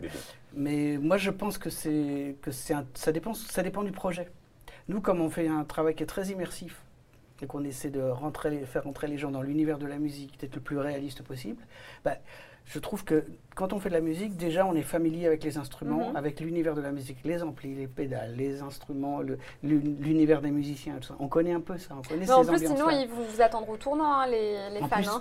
en plus, il y a ça. Donc ça, c'est encore, un- encore un degré supérieur. C'est un degré de documentation qu'on a fait, ça n'y a pas de problème. Mais ne serait-ce que pour l'ambiance euh, et le rapport fétichiste à l'instrument, le plaisir euh, de la, de la guitare et tout ça, quand on pratique la musique, on, on ressent ça. Si on ne la pratique pas, on ne peut pas ressentir ça. Même si on est très calé en musique, qu'on connaît très bien la musique, qu'on aime beaucoup ça, on n'a pas ça. Donc nous, par rapport à notre approche, je pense que ça nous aide, ça nous apporte quelque chose et ça apporte quelque chose à ce qu'on fait, qu'on ait ce rapport euh, un peu fétichiste aux instruments et à l'univers des musiciens. Alors c'est dû au style aussi, c'est quand tu as un style réaliste, si tu veux, bah, tu vas dessiner une guitare qui ressemble à une guitare. Mais si jamais tu... euh, et il y a des très grands dessinateurs qui sont absolument pas réalistes, ils ont, ils ont juste besoin d'une tige, si tu veux, avec deux petites clés tu vois, pour, pour, pour, pour simuler la guitare, et ils le font très bien. Mhm. Donc si tu veux, alors dans un projet comme le nôtre, qui était à la fois lyrique, j'espère, enfin bon voilà, fictionnel, mais en même temps très Et réaliste biographique aussi, et oui. biographique, euh, oui, c'était, il était bon de- bah, avec mon dessin que je me renseigne quand même sur. euh, et puis en ayant été musicien, effectivement. Euh, tu sais, moi je suis bassiste, c'est vraiment le, le- le point central. Euh, tu regardes, euh, tu regardes les, les comment les, les, les- les- comment le, le chanteur faire, enfin les comment on appelle ça, les loufoqueries, les et le, le se la péter, guitariste. se la péter. Ouais ouais, mais c'est même pas se Tu la veux dire péter, que euh, la basse, tu- c'est un instrument qu'on entend, que la, la personne alors, qui écoute la musique va moins l'écouter, mais en fait, elle est là et, elle donne la C'est le mot. substance et Voilà, à la il y a musique, en fait. percevoir, il y a percevoir et écouter, si tu veux. Il y a percevoir et entendre même. Si tu veux, euh, les gens perçoivent la basse dans un groupe, mais ils ils l'entendent pas. Ils Mm. l'incluent dans un, dans, un, dans un tout, si tu veux. Alors évidemment, moi je joue de la basse, donc j'écoute, j'ai l'oreille euh, un petit peu pour ça. Mais si tu veux, mais par contre, si tu enlèves la basse, ils disent mais qu'est-ce qui se passe? Il y a un truc, euh, il y a un truc qui va pas quoi. Mm, Oui. mm. Ah, tu vois, sur les dance floors, qu'est-ce qui passe quand on coupe la basse? Les gens, Ouais, les gens dansent plus de la même manière. Et C'est moi, basse Tu fais l'analogie avec le dessin ou pas du coup euh Alors le Est-ce dessin. que c'est pour ça que tu donnes autant de détails à chaque case? Alors, il y a aussi euh, des dessins, euh, parfois, euh, qui sont très légers, très beaux, il n'y a pas de problème, mais qu'on peut percevoir. Le texte va passer d'abord, et le dessin, pour moi, c'est une des explications que je donne, le dessin va être un levier, si tu veux, au texte, pour éviter, en fait, c'est juste le truc avant le roman, si tu veux. Le roman, c'est que des mots qui t'évoquent des choses. Euh, le roman graphique, euh, je veux dire, on, on utilise, si tu veux, le dessin comme un levier. Alors, il peut y avoir des beaux Ouais, moments lyriques. Et voilà, et, mais euh, le, comment le- l'histoire est mise en avant, et ce qui est Mm. très bien, c'est autre chose. Euh, voilà, donc là, on euh, perçoit euh, le dessin. Après, moi, j'aime qu'on regarde le dessin. Alors, je suis très auto. J'ai envie de dire, hé les mecs, regardez, peut-être encore un peu gamin, je dessine bien. Tu vois, je veux dire, bon, j'exagère un peu. Mais si tu veux, je laisse aller le dessin jusqu'au bout, au bout du pinceau. J'en fais, pour certains, trop. Je le conçois très très bien. Et puis, il y a des gens qui trouvent ça extraordinaire de travail. Alors, il y a juste aussi un truc que je veux, que je veux, que je veux dire, et c'est marrant parce qu'on est devant une petite caméra, mais je pense que tous les grands dessinateurs de notre époque sont dans la bande dessinée. Et je, je le pense réellement. Et je, je me demande pourquoi la bande dessinée a eu tant de mal à se faire, et a toujours tant de mal à se faire un peu écouter, que ce soit le 9e art, euh, un tout petit peu encore en retrait, même si on a fait des progrès. Parce que le dessin, je veux dire, je prends, euh, je vais prendre des dessinateurs que j'aime bien, mais bon, euh, des, des Munoz, euh, des Blotch, j'aime beaucoup Blotch, ou des, des grands dessinateurs actuels. S'ils étaient nés au 17e, ils seraient sur les murs d'Orsay. Et si, Oh, les, et si peintres d'Orsay étaient nés en 1960 ou 70, eh ben, où est-ce qu'on fait du dessin actuellement? C'est dans la bande dessinée. Mhm. Ils seraient là. Et alors, on les considérerait pas, euh, si tu veux, on les considérait comme des dessinateurs de bande dessinée, mais pas comme des grands peintres ou des trucs comme ça. Et je pense que c'est vraiment, on peut inverser le truc. Enfin, quand tu vois le prix euh, des planches d'Hergé ou de Jacobs, on Oui. peut se dire que quand même maintenant on Oui. est plus. Il y a un progrès, il y a un progrès, Ouais. mais il y a encore à faire. Ouais. Tu vois, Oui, je veux dire, enfin, je pense. Mais- toi, beaucoup, de, beaucoup, beaucoup de dessinateurs de BD sont inspirés des peintres et des Egon Schiele, des. Egon Schiele, des Daumier, des, Ah, tous ces gens-là. Euh, le- Ils, sont allés se nourrir de ça aussi. Tout le monde l'a fait, on le fait tous. Ouais, enfin, je pense tous les dessinateurs. Bien ils ont des influences dans la peinture, même dans la Peut-être sculpture. pas tous, mais en tout cas beaucoup. ouais. Mais on, on va, on va se nourrir de ça aussi. Quoi. Mhm. Toi, Christophe, tu, tu- je, viens, je viens de poser la, la question par rapport à est-ce qu'il faut être familier avec l'univers de la musique ou est-ce qu'en tout cas ça aide euh, d'être familier avec l'univers de la musique pour faire une BD comme Kiss the Sky. Mais est-ce qu'on peut dire la même chose de l'art, du- des musées Est-ce que tu es un adepte euh, en particulier? Euh, bah, moi, j'écoute de la musique euh, H24. Non, pas, pas pour la musique, je parlais justement pour. euh, mais tu peux parler de musique Ah, aussi pour si tu veux. hein. Ouais, je parlais pour l'art, ouais. Est-ce qu'il faut être un crack en art quand on a Ouais. la prétention de faire un bouquin Ouais. sur un musée? Non. Ok Non. Je crois pas, non. suivante. Non, non, je crois pas parce que, parce que tu vas me poser des questions sur euh, certains peintres des époques, euh, des, des, des, des peintures, des sculptures, des styles, des, ce qui s'est passé à cette époque-là. Ouais. Non, je saurais pas répondre, je pourrais pas te dire, je pourrais pas, pas te faire un laïus sur l'art ou, euh, ou de sortir ma science là-dessus parce que j'en ai pas. Mais par contre, quand, quand euh, je me suis renseigné un minimum aussi parce qu'il n'y a, y a pas un côté historique, mais, mais tu peux pas non plus raconter n'importe quoi et Mhm. dessiner n'importe quoi. Même si tu t'offres des libertés dans un musée ou des choses comme ça, il y a certaines choses que tu dois respecter. Quoi. Henrik, c'est gaucher, si, si vous l'aviez fait droitier, ça passe, ça passait pas. Quoi. Mm. Donc là, à petit niveau, c'est, euh, j'ai pas les contraintes qu'ils ont eues, mais, mais tu te dois quand même de respecter certaines choses et de les représenter juste. Donc, euh, suivant certaines peintures, je me suis appliqué à les dessiner bien, correctement, et, mais que ce soit dans le musée ou dans, d'autres bouquins, dans Yellow Cab, le, bouquin que j'ai fait sur New York avec des chauffeurs de taxi, euh, je me suis renseigné sur les bagnoles, ce qu'ils conduisaient comme bagnoles, comment, quoi, euh, la forme des clés, la forme des compteurs, comment il arrête un compteur, comment on allume, on éteint un compteur. Et, et le- quand, quand j'ai adapté le livre de Benoît Cohen, Yellow Cab, il m'a foutu une paire royale pour faire ce bouquin, mais, mais de temps en temps, je l'appelais en me disant Tu m'expliques comment on, on démarre un compteur de, de, de- de Yellow Cab Mm. et comment on l'éteint? Et, et- et ça se limite à ensuite juste appuyer sur un bouton, avec un- sur un dessin avec une petite case. Mais ce petit truc-là, s'il n'est pas juste, tu as tous les chauffeurs de taxi qui vont te tomber sur le paletot. Bien quoi. sûr. Ouais, ouais. Et, et c'est un minimum de respect de, de, de- de rendre les choses euh, justes parce que parce que c'est pas respect pour les chauffeurs de taxi, parce que tu as la prétention d'écrire, de raconter une, vie de chauffeur de taxi. Est-ce que parfois il y a une part de fiction ou est-ce que, est que vous avez dû prendre des libertés euh, par rapport euh, à la réalité? Ou pas? Non. Non, Non. non, non, non, non, de, de- de- de- de fiction dans, dans, dans, Je parle de Yellow Cab, je parlais de musée surtout. Est-ce, que parfois euh, il y a une part de, de liberté qui se fait ou est-ce que c'est vraiment euh, fidèle euh Non, C'est- j'ai une question pour nous Ouais, c'est pour tout, Bah, c'est très différent, euh, m'adresse à oui, Christophe c'est très différent, c'est deux mais- travaux. de- Tu veux dire, que- quand, dans- dans- pour lui, quand il a reproduit les, les, les- comment les. Ouais, est-ce, que, est-ce qu'il y a eu Moi, une j'ai remis euh, des choses en scène dans le musée avec les gens qui se baladent, leur manière de regarder, leur, leur manière de s'arrêter, comme je disais avant. Mais, mais c'est pas forcément précisément ce que j'ai vu. C'est pas un reportage que j'ai fait. mm. Moi, j'essaye plus de véhiculer une, une intention ou une émotion ou un moment, quoi. Donc, c'est peut-être une émotion que moi j'ai ressentie, que je retranscris. Oui, donc elle est là cette prise de liberté. euh. Il y a une forme de prise de liberté tout, en essayant de retranscrire l'émotion que j'avais et, et, ce que j'ai ressenti quand je voyais une personne s'arrêter d'une certaine manière devant une toile et la regarder. Alors, je ne l'ai peut-être pas montré comme je l'ai vu à ce moment-là, mais j'ai essayé de retranscrire ça en changeant l'angle, en me mettant autrement, en trouvant une forme au personnage. Et, mais mais j'ai fait que essayer de, de, de mettre dans le livre tout ce que j'ai pu ressentir et voir. Alors, il y a des choses que j'ai plus ou moins inventées, mais ça reste quand même sur une base, une assise de choses que j'ai pu sentir. Et il y a des choses qui sont, qui sont, qui sont effectivement passées, quoi. plus ou moins comme ça. Donc, euh, donc euh, une- une- une- t'as un, un- un- un énorme éventail de liberté dans ce genre de choses, mais il y a certaines choses que tu dois respecter et faire de manière juste, tout en étant hyper libre et faire ce que tu veux. quoi.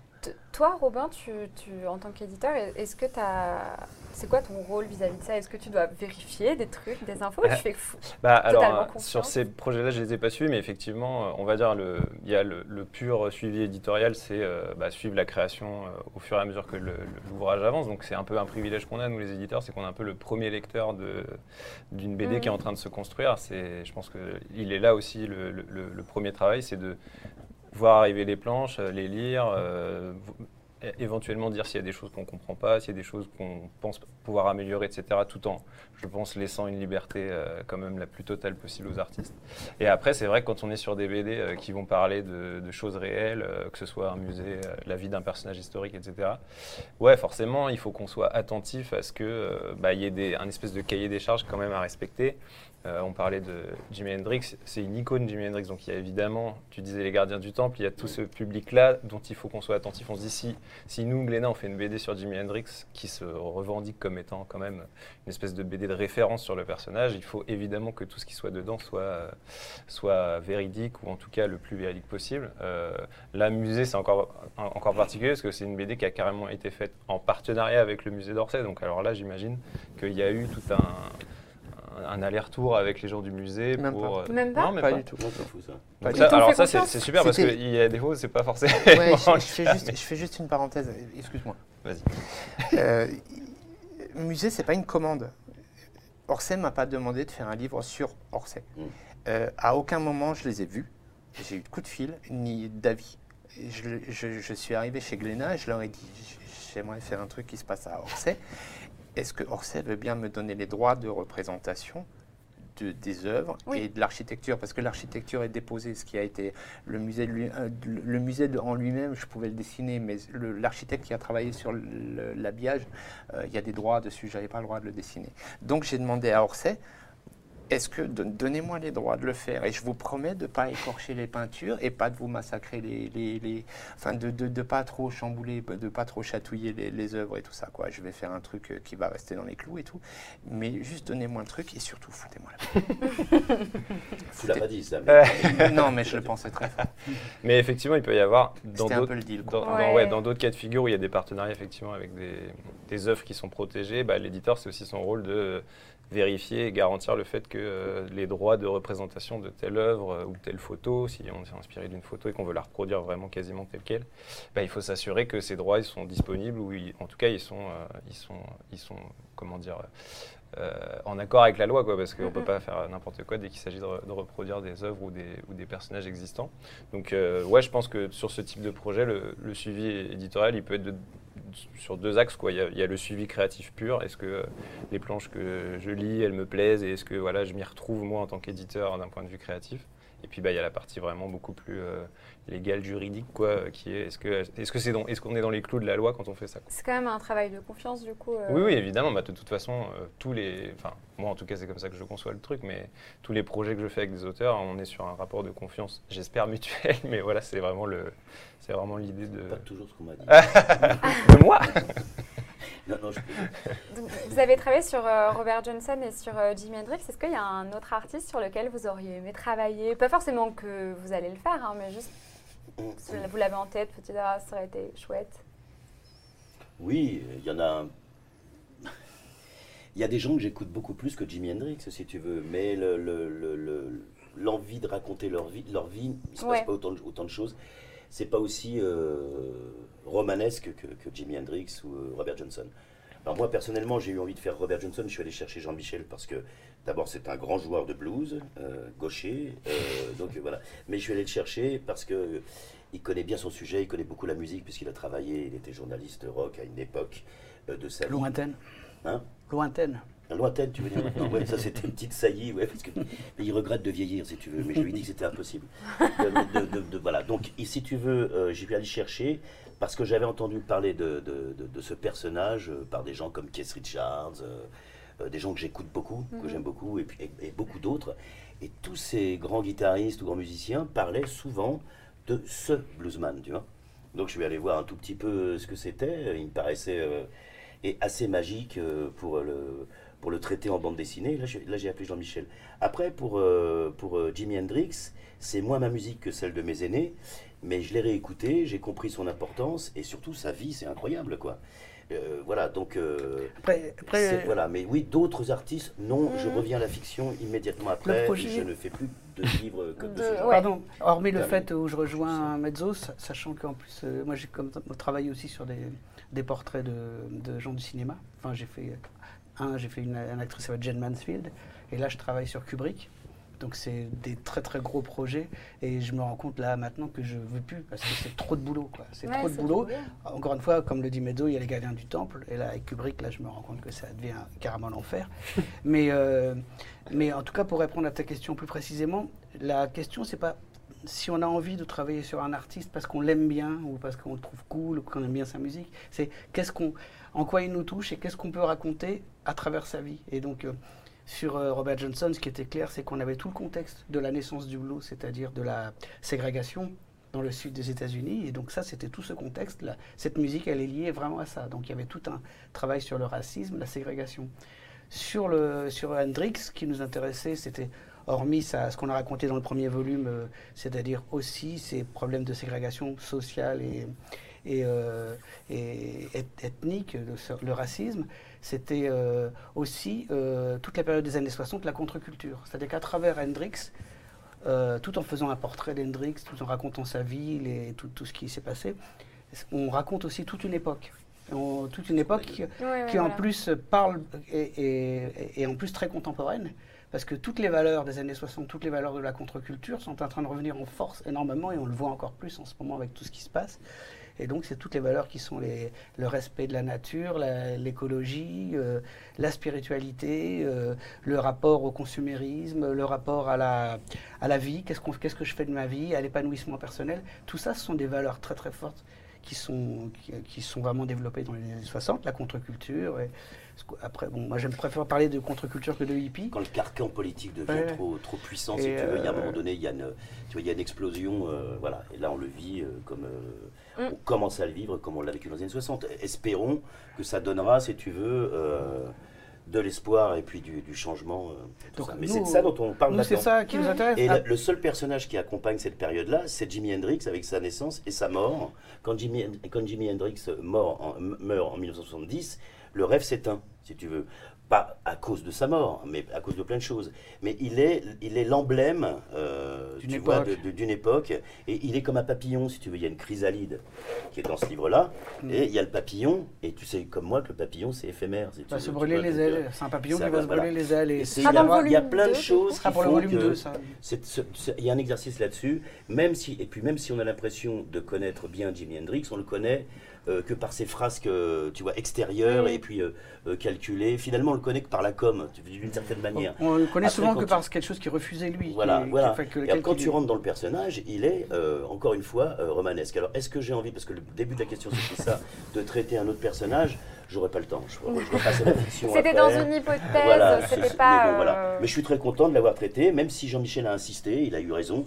Euh, je veux dire, parce qu'au début, je trouvais que le, le boulot était un peu trop colossal, si tu veux, tu vois. Et il t'a eu en te disant qu'il n'y aurait pas que Hendrix. Je lui dis l'Odyssée Voilà. musicale, le mot magique. ouais. Alors oui, mais c'est ça. C'est long l'Odyssée. Je, lui ai- je lui ai dit un jour au téléphone, mais ça serait une Odyssée musicale qu'on va faire. Et là, il y a eu un silence au Je suis un fan de. Curtis Mayfield. euh, je veux dire, on parle de Curtis Mayfield. En plus, tel que je le connais pas avec les Impressions, c'était au début. Vous verrez, jeunes gens, il faut, il faut écouter tout ça. Il y a une bande son à la fin. Allez-y, je suis sûr que vous allez kiffer. Donc, euh, ça va, j'ai bien. j'ai- je- Au top. Euh, Christophe, toi, si tu devais. Est-ce que tu as une, une œuvre euh, euh, préférée euh, dont tu parles dans le musée, une qui te tient à cœur particulièrement? Euh, ben, ouais, je reviens toujours aux statuettes de Daumier, ouais. Ouais, celle-ci? Oui, parce que ça me parle, parce que, parce que je les trouve rigolos, parce que je les trouve jolis, mais, mais surtout parce que j'aime j'aime le travail de Daumier et, et ça me bluffe un peu. Et, et- et il avait du talent, cet enfoiré. mais mais euh, oui, je pense que ça serait eux, ouais, parce que je me sens le plus proche d'eux. Mhm. J'ai l'impression de, de- de- causer avec eux, ouais. Ouais. On vient de parler du travail de recherche. Du coup, on va passer à la deuxième partie de cette émission euh, euh, où on va parler davantage du, du dessin, de dessiner euh, vraiment l'art. Je vous rappelle que vous pouvez gagner pendant ce live avec le hashtag roman graphique un tote bag Podum euh, plus. Euh, une bande dessinée musée et euh, un Kiss the Sky, voilà. Euh, donc n'hésitez pas à participer. Et on va passer donc à cette, deuxième partie d'émission. On va parler davantage de dessiner l'art. Est-ce qu'il y a une pression face à l'idée de, de dessiner ces œuvres qui ont traversé les siècles, qui sont monumentales et qui sont présentes à Orsay. Une pression, non, mais je me la suis tout seul, la pression. C'est- c'est- difficile de représenter une peinture qui a un style à elle ou une sculpture qui a un style à elle avec mon trait. Ça serait prétentieux de, de, de, de n'y coller que mon trait et mon style. Ça serait euh, pas intéressant pour moi de la reproduire tout à fait simplement et de manière euh, de la copier parce que je pourrais faire une photo et coller la photo quoi. Là où là où il y avait la pression, c'est arriver à mettre un peu de ma patte dans l'œuvre existante sans, sans la chahuter, sans la bousculer, tout en montrant que c'est moi qui raconte. Mhm.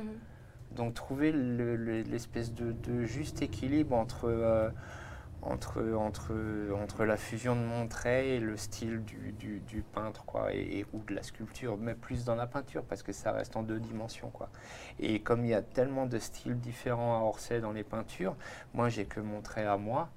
Donc il fallait un petit peu que je navigue un peu là-dedans. Quoi. Donc dans le bouquin, à certains moments, certaines peintures sont très précises parce qu'elles devaient raconter, elles- je, les, je les ai rendues assez précises et reconnaissables parce qu'elles devaient raconter à elles toutes Tu seules. penses auquel Oh, j'ai plus en tête là les passages, mais mais il y a, il y a- il y a les- il y a les raboteurs à un moment et je les ai dessinés parce qu'il fallait qu'on reconnaisse la peinture et Mm. parce que ça bouge. Les raboteurs se lèvent parce qu'ils ont mal au dos, ils sortent du cadre et ils reviennent et, et ils râlent un peu et tout ça. Donc là, je pouvais pas me permettre de, de, de, de, de juste esquisser le tableau. Mais, mais dans des scènes où, où le tableau était plus ou moins secondaire, il fallait qu'on sache ce que c'est comme tableau. La, la chose importante à raconter, c'était le premier plan, donc les personnages qui passent devant, qui parlent entre eux et il fallait focaliser sur eux. Là, un peu le tableau. Je donnais juste l'information qu'il fallait pour qu'on comprenne, mais sans la dessiner beau- plus précisément. Quoi. Donc j'ai navigué que là-dedans. Quoi. Ton œuvre d'art, enfin, c'est son œuvre, euh, enfin, les tableaux d'Orsay ne sont qu'une un élément et des, des- des- de, de, comment, de l'œuvre de, de- de Christophe, si je comprends bien. En fait, ce- son œuvre, lui, c'est euh, le rapport des gens avec le Mhm. tableau. C'est son histoire. Donc les tableaux sont un élément finalement, euh, ils sont importants, mais je pense, je pense que c'est un élément pas décoratif, mais déclencheur. Mais je, oui, je le vois pas reproduire, comme il vient de le dire. euh, ouais, et puis c'était pas, voilà. c'est- c'était pas moi pas je montre l'art, c'est je montre comment les gens voient l'art. Oui. ah, c'est plus Voilà, ça. je Oui, me c'est comme ça je que vous, en fait, vous les- vraiment à représenter l'expérience dans planquais- un musée. ouais, je me planquais derrière les visiteurs et ce qui m'intéressait surtout, comme je disais au, dé- au dé- au début, c'est les gens qui viennent dans le musée, c'est pas les, les peintures en elles-mêmes. Mm. Alors si ça, si ça peut emmener des gens à aller au musée et à voir les peintures parce qu'ils sont curieux ou à voir les sculptures et machin, c'est génial, c'est super. Mais à la base, c'était pas forcément mon propos. Quoi. Bah, de toute façon, tu les fais même vivre les œuvres, donc du coup, Oui. forcément, Et tu les les- transformes, quoi. Ouais, Tu ouais, peux ouais, pouvoir je les- les, je les- les- les changer et, les ré- et te les réapproprier, quoi. Donc ça, c'est aussi, j'imagine, un défi assez intéressant. Je les rends vivants la nuit, ils se réveillent la nuit pour qu'ils puissent raconter. Ouais. Donc, euh, donc euh, je les fais parler. Mais tu, tu les fais parler. c'est- ouais, c'est vrai que c'est quand même une pression, quoi. Tu te dis, bon, voilà, qu'est-ce que dirait- cette œuvre d'art euh Mais, Si mais, mais ouais, je les fais parler, mais sans les esquinter. Je- j'essaie- Ouais. C'est leur laisser leur personnalité tout en me les appropriant. C'est jouer avec cet équilibre-là qui était compliqué. quoi. C'est pas trop la ramener, et puis la ramener un peu quand même, parce que c'est quand même mes acteurs. quoi. Mais, mais rester quand même assez effacé derrière. Et ça, ça se joue euh, pas dans la manière de découper, pas, la, pas dans la narration, pas dans la manière de montrer, ça se joue juste dans le trait. Quoi. Et euh, on parlait tout à l'heure euh, du fait qu'il fallait faire attention qu'il n'y ait pas d'anachronisme par rapport au, euh, au dessin notamment. euh, mais est-ce qu'il y avait aussi une pression euh, face euh, au fait de dessiner Hendrix? Alors, oui, Un peu Oui. Il y, en a une puisque c'est une icône. C'est euh, voilà, c'est euh, comme je le disais dans, dans une autre interview, c'est un peu un, super héros si tu veux euh, de ma génération. Mais en fait, euh, je pense que quand on commence comme ça et on s'est décidé, Christophe vous le dira peut-être aussi, Jean-Michel aussi. Au départ, il y a, au départ, il y a une grosse pression, mais en fait, il y a une inconscience qui, s'installe. Enfin, moi, je parle de moi. hein. Je suis totalement inconscient. Je pars dans le dessin. Le dessin m'intéresse, faire bouger des corps et tout, etc mais je me mets, je, je, au moment où je dessine, et j'ai décidé de, de dessiner, j'ai plus aucune pression. Donc euh, je, je- justement, je dépressurise, si tu veux, tu vois, je veux dire, et j'oublie euh, pratiquement l'importance que ce personnage a eu pour les autres.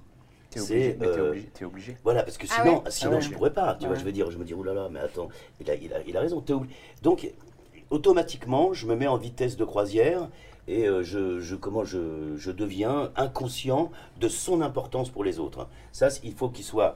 Euh, il faut articuler, si tu veux, euh, le personnage et le, représenter euh, de façon narrative. et je le prends comme un autre personnage, comme je dessinerais Milou, je suis désolé pour lui, ou comme je dessinerais, tu vois, un, enfin, un autre personnage.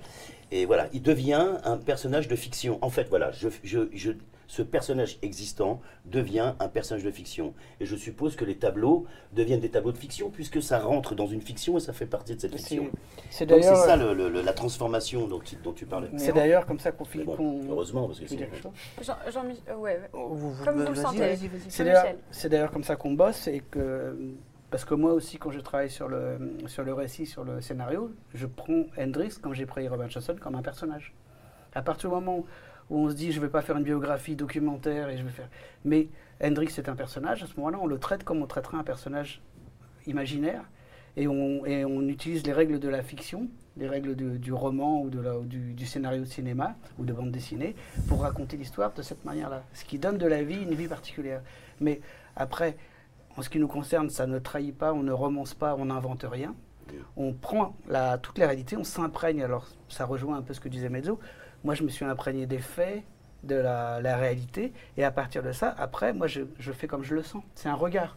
C'est un peu comme un peintre avec un portrait. On peut dire, bah, un peintre, il n'invente rien, puisqu'en fait, il fait le, il fait, il imite, euh, il recopie la tête de quelqu'un. Mais en fait, non, il recopie la, la tête à sa manière, Mhm. comment il ressent. Donc, euh, bah, nous, c'est un peu ça, en fait. C'est la- c'est du portrait qu'on fait aussi bien en termes d'écriture qu'en termes de dessin. C'est Oui, complètement. c'est notre regard, c'est notre regard à nous, comme Christophe, je pense, il ne me contredira pas, c'est son regard sur le musée d'Orsay. Si, si- si tu démarres un projet, tu, tu- en fait, quand on dessine, on, on, on- on fait que du lâcher prise. Et on essaye juste, de, on essaye au maximum de se libérer de plein de choses pour revenir, ramener un côté spontané pour, pour, euh, pour arrêter d'avoir les pétoches. Si, si, si tu commences un- un- une histoire ou si tu commences à dessiner et tu te poses 100 000 questions, à, à te dire euh, mais qui je suis moi à prétendre dessiner? Oui, oui, qui je suis moi Oui, à prétendre dessiner Ouais. une toile comme ça? Alors que, que, que arrivé un moment, tu, tu, tu, tu fais un, un travail sur toi où tu dis, bon, je n'ai rien à foutre, j'ai envie de raconter ça, j'ai envie de le raconter comme ça, je me donne les outils qu'il faut. Si l'outil est un peu bancal dans le dessin lui-même, pas dans la narration, parce que ça, tu n'as pas le droit, sinon on ne comprend pas. Mais, mais euh, c'est ma manière de voir le personnage, c'est ma manière de le sentir. Euh, je veux le montrer comme j'ai envie de le montrer, comme je peux le montrer. Et là, c'est un travail sur toi parce que tu dois lâcher prise. Et, et- Les œufs, sont vivants. Et- et- studio s'écroule. si, si tu sais pas lâcher prise, tu tu, tu, tu arrives pas à te détendre et à, faire le boulot, à, faire le, le boulot bien quoi. Et, et le gros travail, c'est ça, c'est pas faire un joli dessin. C'est- mettre l'intention et, et, tes tripes dans le dessin, mais pour ça, il faut te libérer de quelque chose. Ouais, et c'est marrant parce que c'est voilà très éloquent et donc euh, bravo. Et donc euh, non mais là, Non, mais c'est ça- non, mais c'est vrai, c'est si vraiment ça. J'avais l'habitude de dire, si tu veux, euh, à un moment donné, j'ai donné des cours et tout, etc. à des élèves, hein, et je leur, ai dit, je, leur je disais, si tu dessines cette femme en parlant à un, un garçon, si tu es cette femme, mais t'oublies qui c'est, tu l'es. Je veux dire, si tu dessines ce chien, tu es ce chien. Si tu dessines cette chaise, tu es cette chaise. En fait, quand on dessine, il faut bien comprendre qu'on rentre dans la matière. Mhm. Si c'est du bois, on va pas le dessiner. hein, si, bon. Dans les dessins réalistes, hein, après, moi, je ne peux parler que de ma manière d'aborder le dessin. Celle de Christophe est peut-être différente. Non, mais il y a de ça, il y a de ça. Il y a de ça parce qu'il est aussi euh, réaliste. Et puis, il y, a des, des- des- il y a du cartoon et il y a autre chose. Alors, je dis pas que le cartoon, il voit tout en élastique et en caoutchouc, si tu veux, mais il y a cette espèce de, truc tordu. Alors, quand tu es dans le réalisme, tu es, et puis tu es, tu es l'acteur. C'est-à-dire que euh, je, je fais bouger Jimi Hendrix, mais c'est moi qui bouge. Puisque je dessine, euh, si tu veux, tu as, un directeur, un, directeur d'acteur dans la tête, et tu te dis, voilà, quand il fait ça, quelle expression alors, je, pr- je parle pour ma partie. hein. Euh, en oubliant euh, l'histoire enfin, il ne faut jamais l'oublier, mais il a quelque chose à faire, et comment va-t-il le faire Mhm. Je ne connais qu'une manière de le faire, c'est la façon dont je, dont je le fais. Donc, si tu veux, malgré tout, tu mets de toi Il y a un le peu de toi personnage. dedans, bien sûr. Voilà, même s'il ne me ressemble pas physiquement et tout. Alors, il y a toujours une petite pression quand même, parce que faut qu'il ressemble à Jimi Hendrix et non pas, euh, tu vois, à, à Rihanna, Rihanna ou, tu vois, ou à quelque- quelqu'un d'autre. La Si tu fameuse. veux. Non, mais voilà, fameuse. Et si tu veux. Qui danse euh, avec les ministres. J'aurais peut-être voulu être euh, peut-être euh, Ria- Rina- Rihanna. Rihanna, Rihanna un jour. Putain, excusez-moi, j'écorche son nom. J'aurais bien aimé aussi que tu sois. Non, non, mais. euh, et si tu veux, le comment, le. le- voilà. Tu, quand tu joues, quand tu dessines, euh, et t'es et t'es réaliste, tu. T'es es directeur d'acteur. Donc, euh, si tu veux, tu t'empares du personnage et euh, baisse la pression, puisque c'est plus Hendrix. Finalement, euh, c'est c'est- Mm, c'est soi, quoi. toi, ouais. Un peu. Un petit peu, ouais. exagérer. Et le Voilà. plus difficile, c'est surtout de le rendre vivant, quoi. Il faut Oui, qu'on ait l'impression qu'il vive. Ouais. Voilà, ça, bien ou mal dessiné, ou, ou- Oui. ou précis ou pas précis. Voilà, À partir du moment où tu, tu sens que ton personnage est vivant et, et, euh, et ben, et ben ça fonctionne mieux, quoi. Toi, Christophe, euh, dans ta bande dessinée, tu as utilisé euh, très peu de texte. Oui, mais Euh, j'utilise toujours très peu de texte. Enfin, ça dépend. et pourquoi quel effet que tu cherches à produire sur euh, le lecteur? Je cherche pas à produire un effet. Je suis, je suis pas un grand causeur et c'est dans ma manière d'être. Euh, euh, l'avantage de la bande dessinée, c'est que tu as du texte et de l'image. Tu peux soit euh, dessiner ce que tu sais pas écrire, soit écrire ce que tu, soit écrire ce que tu sais pas dessiner ou ce que tu veux pas dessiner. Et faire des grands silences dans les bouquins, c'est parce que l'histoire le demande, parce que c'est dans mon tempérament. Et, dans les scènes de grand silence, ça laisse de la place au lecteur, ça lui laisse le temps de rentrer dedans et, de s'approprier l'histoire et de se faire sa musique à lui, ou ses textes à lui, ou ses dialogues à lui. C'est, c'est, euh, il m'est arrivé de croiser des gens, des gens qui ont lu mes bouquins en dédicace et tout ça, et qui me racontaient un, un passage d'un bouquin en me disant Ah, mais au moment où il a fait ça et ça et ça, euh, alors il a dit ça, et... alors que m- mon personnage à ce moment-là dans ce bouquin n'a rien dit. dit en fait. Et ça, c'est un des plus beaux cadeaux parce que Mm. tu te dis j'ai laissé une porte ouverte, tu as essayé de dire un truc avec un regard, mais pas de manière stratégique, de manière euh, spontanée. Et, pardon. Et, et, tu avais juste cette intention-là. Et tu sens que le lecteur en face, il est rentré dans ce que tu voulais. Tu, lui as- tu lui as laissé une fenêtre et il a sauté dedans à pieds joints Mm. et il s'est fait sa propre histoire à lui. C'est un peu ce que tu as fait dans Tout seul aussi?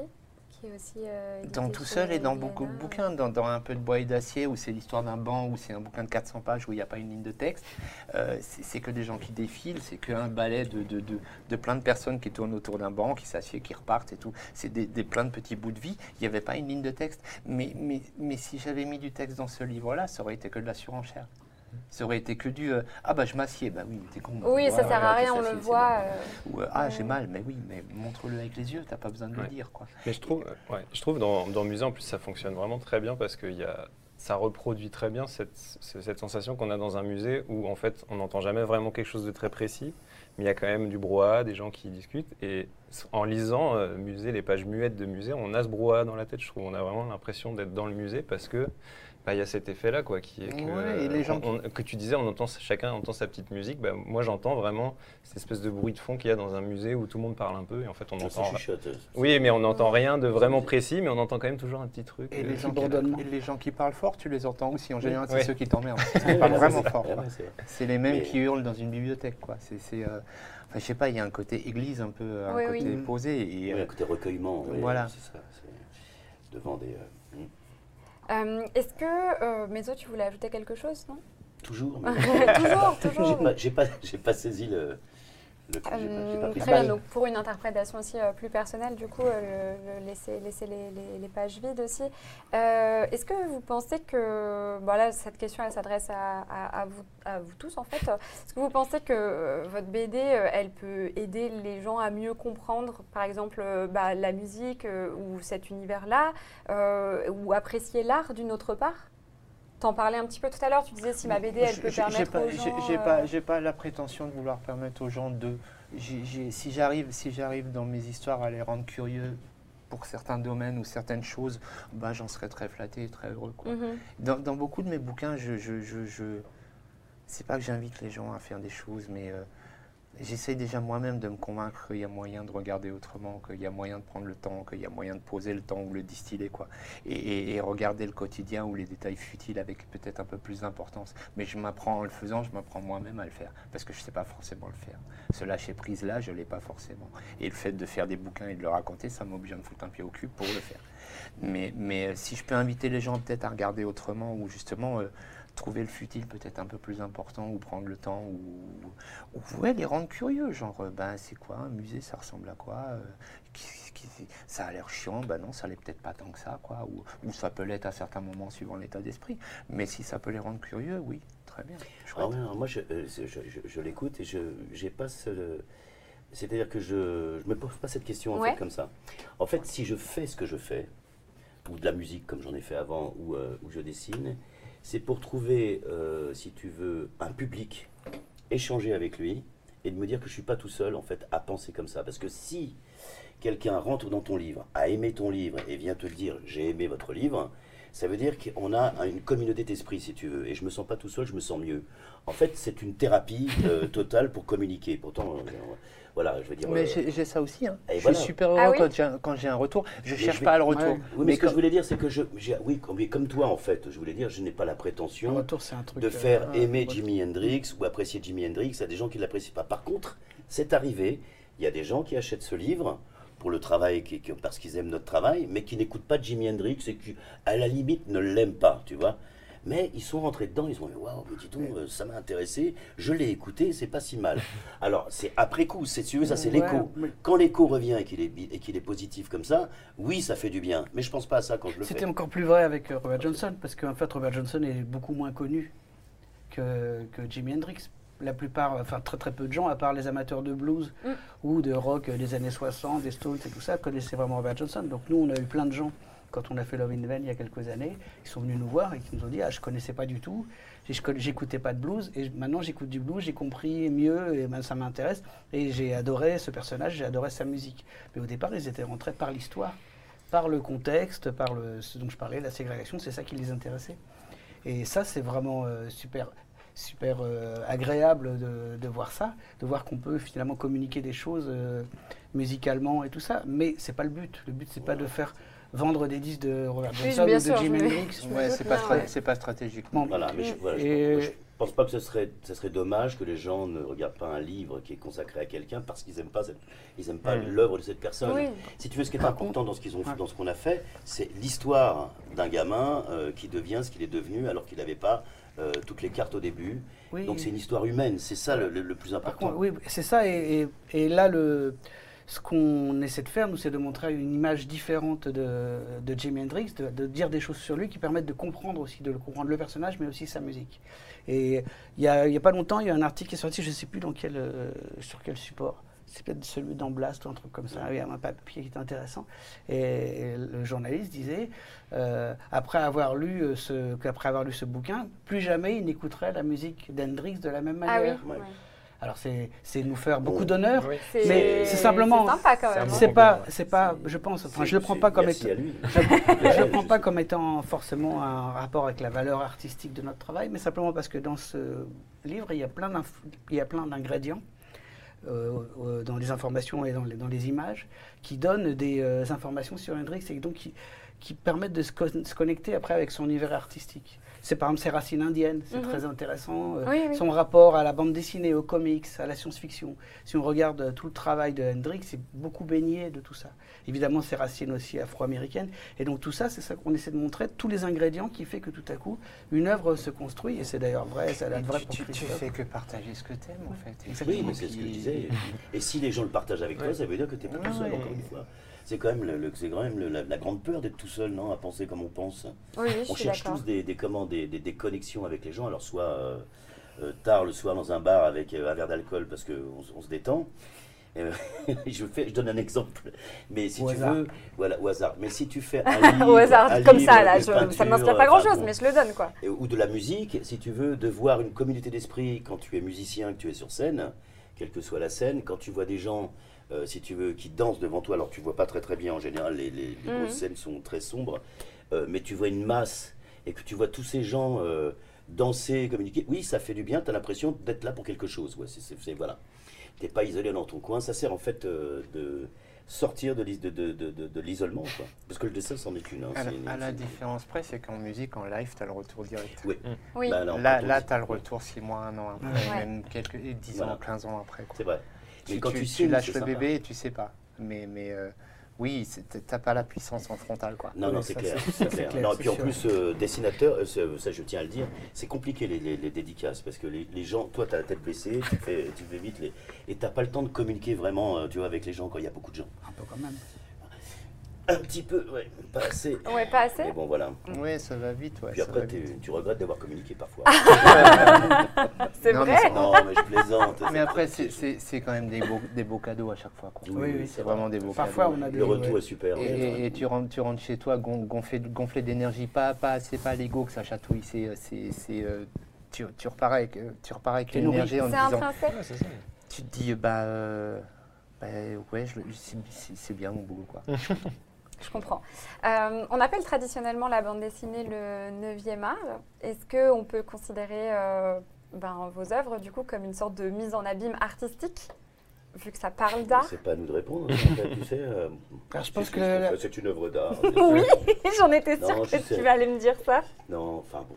Je pense que le terme, Je l'avais dit. le terme de mise en abîme fonctionne mieux pour, Oui. euh, pour Mhm. Christophe parce qu'on est vraiment dans le dans les arts plastiques. euh, Alors que là, pour nous, c'est, je suis pas complètement sûr que ce soit de la mise en abîme. Si c'est une grande question, il faut que vous ayez deux jours devant vous. Il faudrait déjà définir l'art, ce que c'est, c'est pas que simple. Quoi. Oui, voilà, c'est ce que je Et- disais. Ouais, Vu le temps qu'on a passé sur la définition du roman graphique, j'ai envie de vous dire, on va peut-être pas passer autant de temps sur euh, la Mais, définition de euh, l'art. ouais, je sais pas. Non, c'est- pas- c'est- je- c'est compliqué, Je peux oui. pas, je peux pas. Je à partir m'attendais à ce que vous quand, soyez désarçonné, en euh, vrai. Un objet, quelque chose, un acte, euh, je veux dire, il devient œuvre d'art. Je- Bah, en vrai, c'est, un euh, peu une œuvre d'art au final, parce qu'on en parlait aussi à Angoulême la dernière fois, ce format carré un peu vinyle, cette couverture avec une texture, le fait que les pages, tu vois, ça c'est un, Mm. un bel objet aussi, Tu te souviens du, du terme? Du terme? Du terme là. Le Ah. jaspage. Ah, je me rappelais plus. C'est un mot que j'ai appris euh, chez Glénat. Tu vois, on Ah peut, ouais, peut apprendre des choses. Le fait que ça soit violet là, c'est trop stylé. Oui, oui, oui, le violet, euh, le, très jaspage. C'est quand fait, on euh, met une couleur sur la je- Toi, t'as pourquoi pas de jaspage, euh, Pourquoi j'en ai pas Bah, C'est ce que disent beaucoup de gens maintenant. Non, et moi, je Non, pense mais pour voilà, répondre à la question, je pense que moi, pour moi, c'est une œuvre d'art dans le sens où on disait c'est une vision d'auteur. Alors, c'est auteur avec un S, mais sur, euh, sur un personnage, sur une vérité, tu vois. C'est essayer de capter la vérité de quelque chose. Là, c'est la capter la vérité de Jimi Hendrix, capter la vérité de euh, c'est quoi un musée, c'est quoi le rapport euh, qu'on entretient avec les œuvres et tout. Bah, tout ça, c'est euh, une proposition artistique. Donc, oui, pour moi, chaque bande dessinée est en soi une œuvre Mm. d'art. Donc, après, euh, est-ce que c'est euh, plus noble si c'est du roman graphique ou de la bande dessinée Je sais pas, mais à partir du moment où il y a, on a un artiste qui, qui offre une proposition sur, euh, sur un personnage, une thématique, Oui, etc., c'est une œuvre d'art en fait. C'est sur le terme de mise en abîme que moi j'avais Ouais. un doute, Ah en oui. tout cas sur ce qu'on fait nous. Je pense que. Bah, c'en est, c'en Peut-être est une- une factuellement, je oui, pense. mais peut-être hein, une euh. comédie musicale. J'espère qu'il n'y en aura jamais. Mais sur, euh, sur, Jim- sur Jimi Hendrix, ce serait plus proche de. Parce qu'on on est sur des supports qui, sont, qui correspondent. Bah, surtout que vous, vous parlez de musique en bande dessinée, qui est Oui, un oui. art par essence muet, donc forcément oui. il y a un truc. Alors, qui- nous, c'est ça qui nous intéresse, Voilà, c'est ça, c'est le défi, il est là aussi. C'est le quoi. défi. Ah bah, Oui, on va. Eh ben justement, vous me faites une superbe transition parce qu'on va en parler dans là, la. c'est- Là, c'est des œuvres visuelles qui sont. euh, Ouais, où on puis fait un- je crois- Mais voilà, il n'y a pas que du visuel aussi dans un livre. je crois qu'à partir du moment où c'est fait avec honnêteté, sincérité et dans le but de véhiculer une émotion, on peut plaquer le mot art dessus. Ouais, Voilà. ouais, ouais. Justement, Alors. je me suis dit que ça serait. Euh, va. Donc, que euh, ça serait au plutôt. Conseil de tonton. Et je vais vous remontrer mes choses. Une dernière fois, je me suis dit, euh, Non, non, ça serait peut-être drôle d'inverser les rôles. Et euh, euh, Christophe, si tu devais faire une BD sur un musicien, un chanteur, tu, tu- ça serait qui? Oh, ça c'est une bonne question. Ah Ah, ouais. J'aurais adoré bosser sur Robert Johnson. Ah ouais? Dommage. Ça a déjà été fait. J'aurais- adoré. Mais là, de but en blanc, je sais pas. Tu peux le faire. Si tu veux Ouais, ouais, réfléchir, hein, je- j'ai ma deuxième euh, question. Et... Ah, donc ce serait nous. Je, tu je, je crois deviner ta question. Ouais, j'allais vous demander Allez, que ouais, si vous devez faire un- une BD sur un musée ou sur une œuvre d'art, vous choisiriez euh, lequel, laquelle? Sur une œuvre d'art ou sur un artiste euh, Un musée, une œuvre d'art, Un tableau. un tableau. Euh, moi, j'aimerais bien euh, faire un. À un moment donné, j'ai pensé sur un sculpteur allemand qui s'appelle Messerschmitt, qui a travaillé sur les, sur les expressions, qui était fou. Alors après, c'est son histoire aussi, parce qu'elle est romanesque et qui est devenu fou. Il est devenu fou aussi en partie parce qu'il faisait des, des bustes en plomb, et que les émanations de plomb, euh, Ah en oui. fait, euh, Ah. ont eu des influences. Et donc, c'est c'est un rapport avec la folie. Et moi, la folie, c'est un- comme beaucoup de gens, je crois, c'est un truc qui m'intéresse. Artistiquement, c'est aussi intéressant. Et, mais il a travaillé sur les expressions faciales. Messerschmitt, c'est comme les, comme les avions. là. Comme les avions. Et, euh, et sur les expressions euh, de, de colère, euh, de, de souffrance, de douleur, et tout ça, c'est extrêmement, euh, c'est extrêmement euh, puissant. Et je sais pas, c'est ce qui me vient à l'esprit, hein, mais il y a certainement d'autres trucs. Mezzo, t'as une idée? Oui, oui, oui, j'ai une idée mais, euh, très, très ancrée, mais euh, T'as cassé En fait, tout le. Mezzo, t'as cassé tout le cadre là de la régie. c'est Regarde. ouais, le regarde. cadre. Ouais, ouais. Voilà, tu vois On voit plus Jean-Michel. Comment on Oh, fait. Bah oui. Mais tu t'es avancé Fallait me le dire. Bah je te le dis. Euh, Ça fait pas longtemps, t'inquiète. C'est inconscient. Allez, Oui, c'est inconscient, mais c'est quand même un acte inconscient. Je veux dire, c'est ah, bon, voilà. Euh, Qu'est-ce que je voulais dire Tu m'as troublé Oui, avec ça. pardon, excuse-moi, je te Euh, disais. comment dire? Oui, alors en fait, euh, moi j'ai un projet euh, que j'ai casé quelque part, seul, euh, de parler d'œuvres d'art, mais bon, après voilà, si je le dévoile, c'est de, en fait, de rentrer euh, dans le tableau et de me dire, bon, c'est une scène figée. Alors, ça paraîtrait commun comme ça, mais c'est vachement compliqué. Euh, voilà, c'est donc. oui, alors il y, a y, plusieurs peintres que j'admire beaucoup et des univers que j'ai envie de, comment de. il y a Félix Vallotton par exemple que j'aime que je que je mets autant en peinture qu'en dessin. Il faudrait regarder, c'est vraiment très très beau. Alors lui, c'est vraiment le roi du vide. C'est un peu celui qui a euh, inspiré euh, Pellert. À mon avis, j'ai pas lu de, choses euh, de comment non Hopper. Entre Vallotton et Hopper, Vallotton c'est un des premiers que je vois du début du XXe siècle donc de faire des, des, comment, des cadres très cinéma avec porte après porte et tout des personnages qui disparaissent à moitié et tout etc. Et c'est c'est passionnant de rentrer dans son univers pour moi. Donc c'est de faire une histoire autour de ça. Oui, alors bon, Vallotton, oui, j'aurais bien aimé le, le traiter, mais pas par ses, euh, par, par ses œuvres d'art. Euh, Ho- Hopper aussi. Euh, donc euh, j'aurais aussi, alors lui c'est vraiment, euh, c'est l'humain perdu, un tout petit peu comme la street photographie, l'humain perdu dans ce qu'il a construit si tu veux. Alors tu vois, il y a des, il est seul, euh, il a une femme seule sur un lit qui regarde par la fenêtre, et c'est une, mise en abîme de la pensée si tu veux, et de la, solitude. Souvent euh, euh, un homme égaré dans un, dans un troquet qui fait un angle, tu vois, avec il y a, personne dans la rue. Euh, tu vois, c'est cette, espèce de solitude face, si tu veux, à la- à l'architecture et euh, comment le et cette espèce de vide qui peut nous habiter de temps en temps. Tu sais, quand on se retrouve tout seul. euh, Enfin, toi, tu sais, je sais pas, peut-être que ça t'arrive pas. Si, j'adore. euh, moi, souvent, je m'arrête, je suis dans un troquet, il y a pratiquement personne. Alors, c'est ni triste ni pas triste, mais c'est une ambiance particulière, si tu veux. Et bon, voilà, j'aime beaucoup ces peintres-là, mais c'est de rentrer dans leur univers. Euh, tu vois, comme si tu rentrais dans un tableau et tu faisais vivre, en fait, euh, qu'est-ce que fait ce personnage après avoir bu le café qu'il est en train de, de- de Mm. boire? Où est-ce qu'il va? De quoi, de quoi vit-il? Tu vois, je veux dire, tu vois, c'est euh, donc de construire une histoire euh, comme ça. Mais je vais, je vais dévoiler euh, quelque chose que Oui, là, tu faire. dévoiles quelque chose que tu essayes de garder, là. Ouais, non, on mais sait bon, pas. de toute façon, à la vitesse où je vais, je vais dire, euh, il faudra faudrait une seconde par- vie pour le faire, pour le traiter. Mais oui, c'est ça, ça m'intéresse. D'ailleurs, je vais prendre ce, ce livre que j'ai pas lu. Le chat, dis- dis-nous, là, immédiatement, dis-nous. Immé- immédiatement, euh, si tu veux, après, pour, euh, je, ça, me, ça me rend très curieux. Parce que ça, Ouais, c'est un, truc- c'est un truc que j'ai déjà. euh, Emmène, emmène, emmène. on le disait tout à l'heure, euh, quand, euh, moi quand je suis dans un musée, euh, alors un musée c'est beaucoup plus, c'est très différent. Tu pourrais faire ça dans un zoo aussi. Moi le zoo c'est pas, et c'est pas que les animaux ne m'intéressent pas, mais c'est les gens qui regardent les animaux. C'est, t'as une À gamme. une terrasse de bistrot, tu peux. c'est, tu à la- peux- tu vois, là, peux- c'est ça. tu- tu Mais peux- là, ce qui est intéressant, c'est euh, le rapport avec l'art et euh, voilà que, enfin bon, que chacun a avec l'art. Il y en a qui l'a, il y en a qui le sacralisent, et il y en a qui vont simplement là-dedans pour se montrer. Tu vois, très classe. Et je suis persuadé qu'il y a des gens qui vont au musée et qui regardent pas, euh, qui regardent pas les, les- les tableaux. Si tu veux, voilà, ils circulent, ils sont bien sapés, ils sont dans un truc, ils se montrent, Ils prennent un air. euh. Non, mais si tu veux, c'est tout. C'est, enfin, c'est tout ce que l'homme euh, recèle de plus défile sombre, si tu veux. Mais euh, tu vois, ça doit être bourré de quelques psy- de psychopathes, si tu veux. Tu vois, je veux dire. donc, euh, je veux dire, mais voilà, je veux dire, bon. non, mais les musées, c'est super intéressant. Enfin, voilà, je sais plus ce que tu me posais. Je te disais si tu devais pareil. faire euh, une, une BD sur un musée ou sur une œuvre d'art, mais tu, tu y as très bien répondu. Œuvre d'art, bon voilà, la musique c'est terminé parce que c'est beaucoup de choses. Mais ouais, voilà. Christophe, t'as pu réfléchir, Ouais. toi?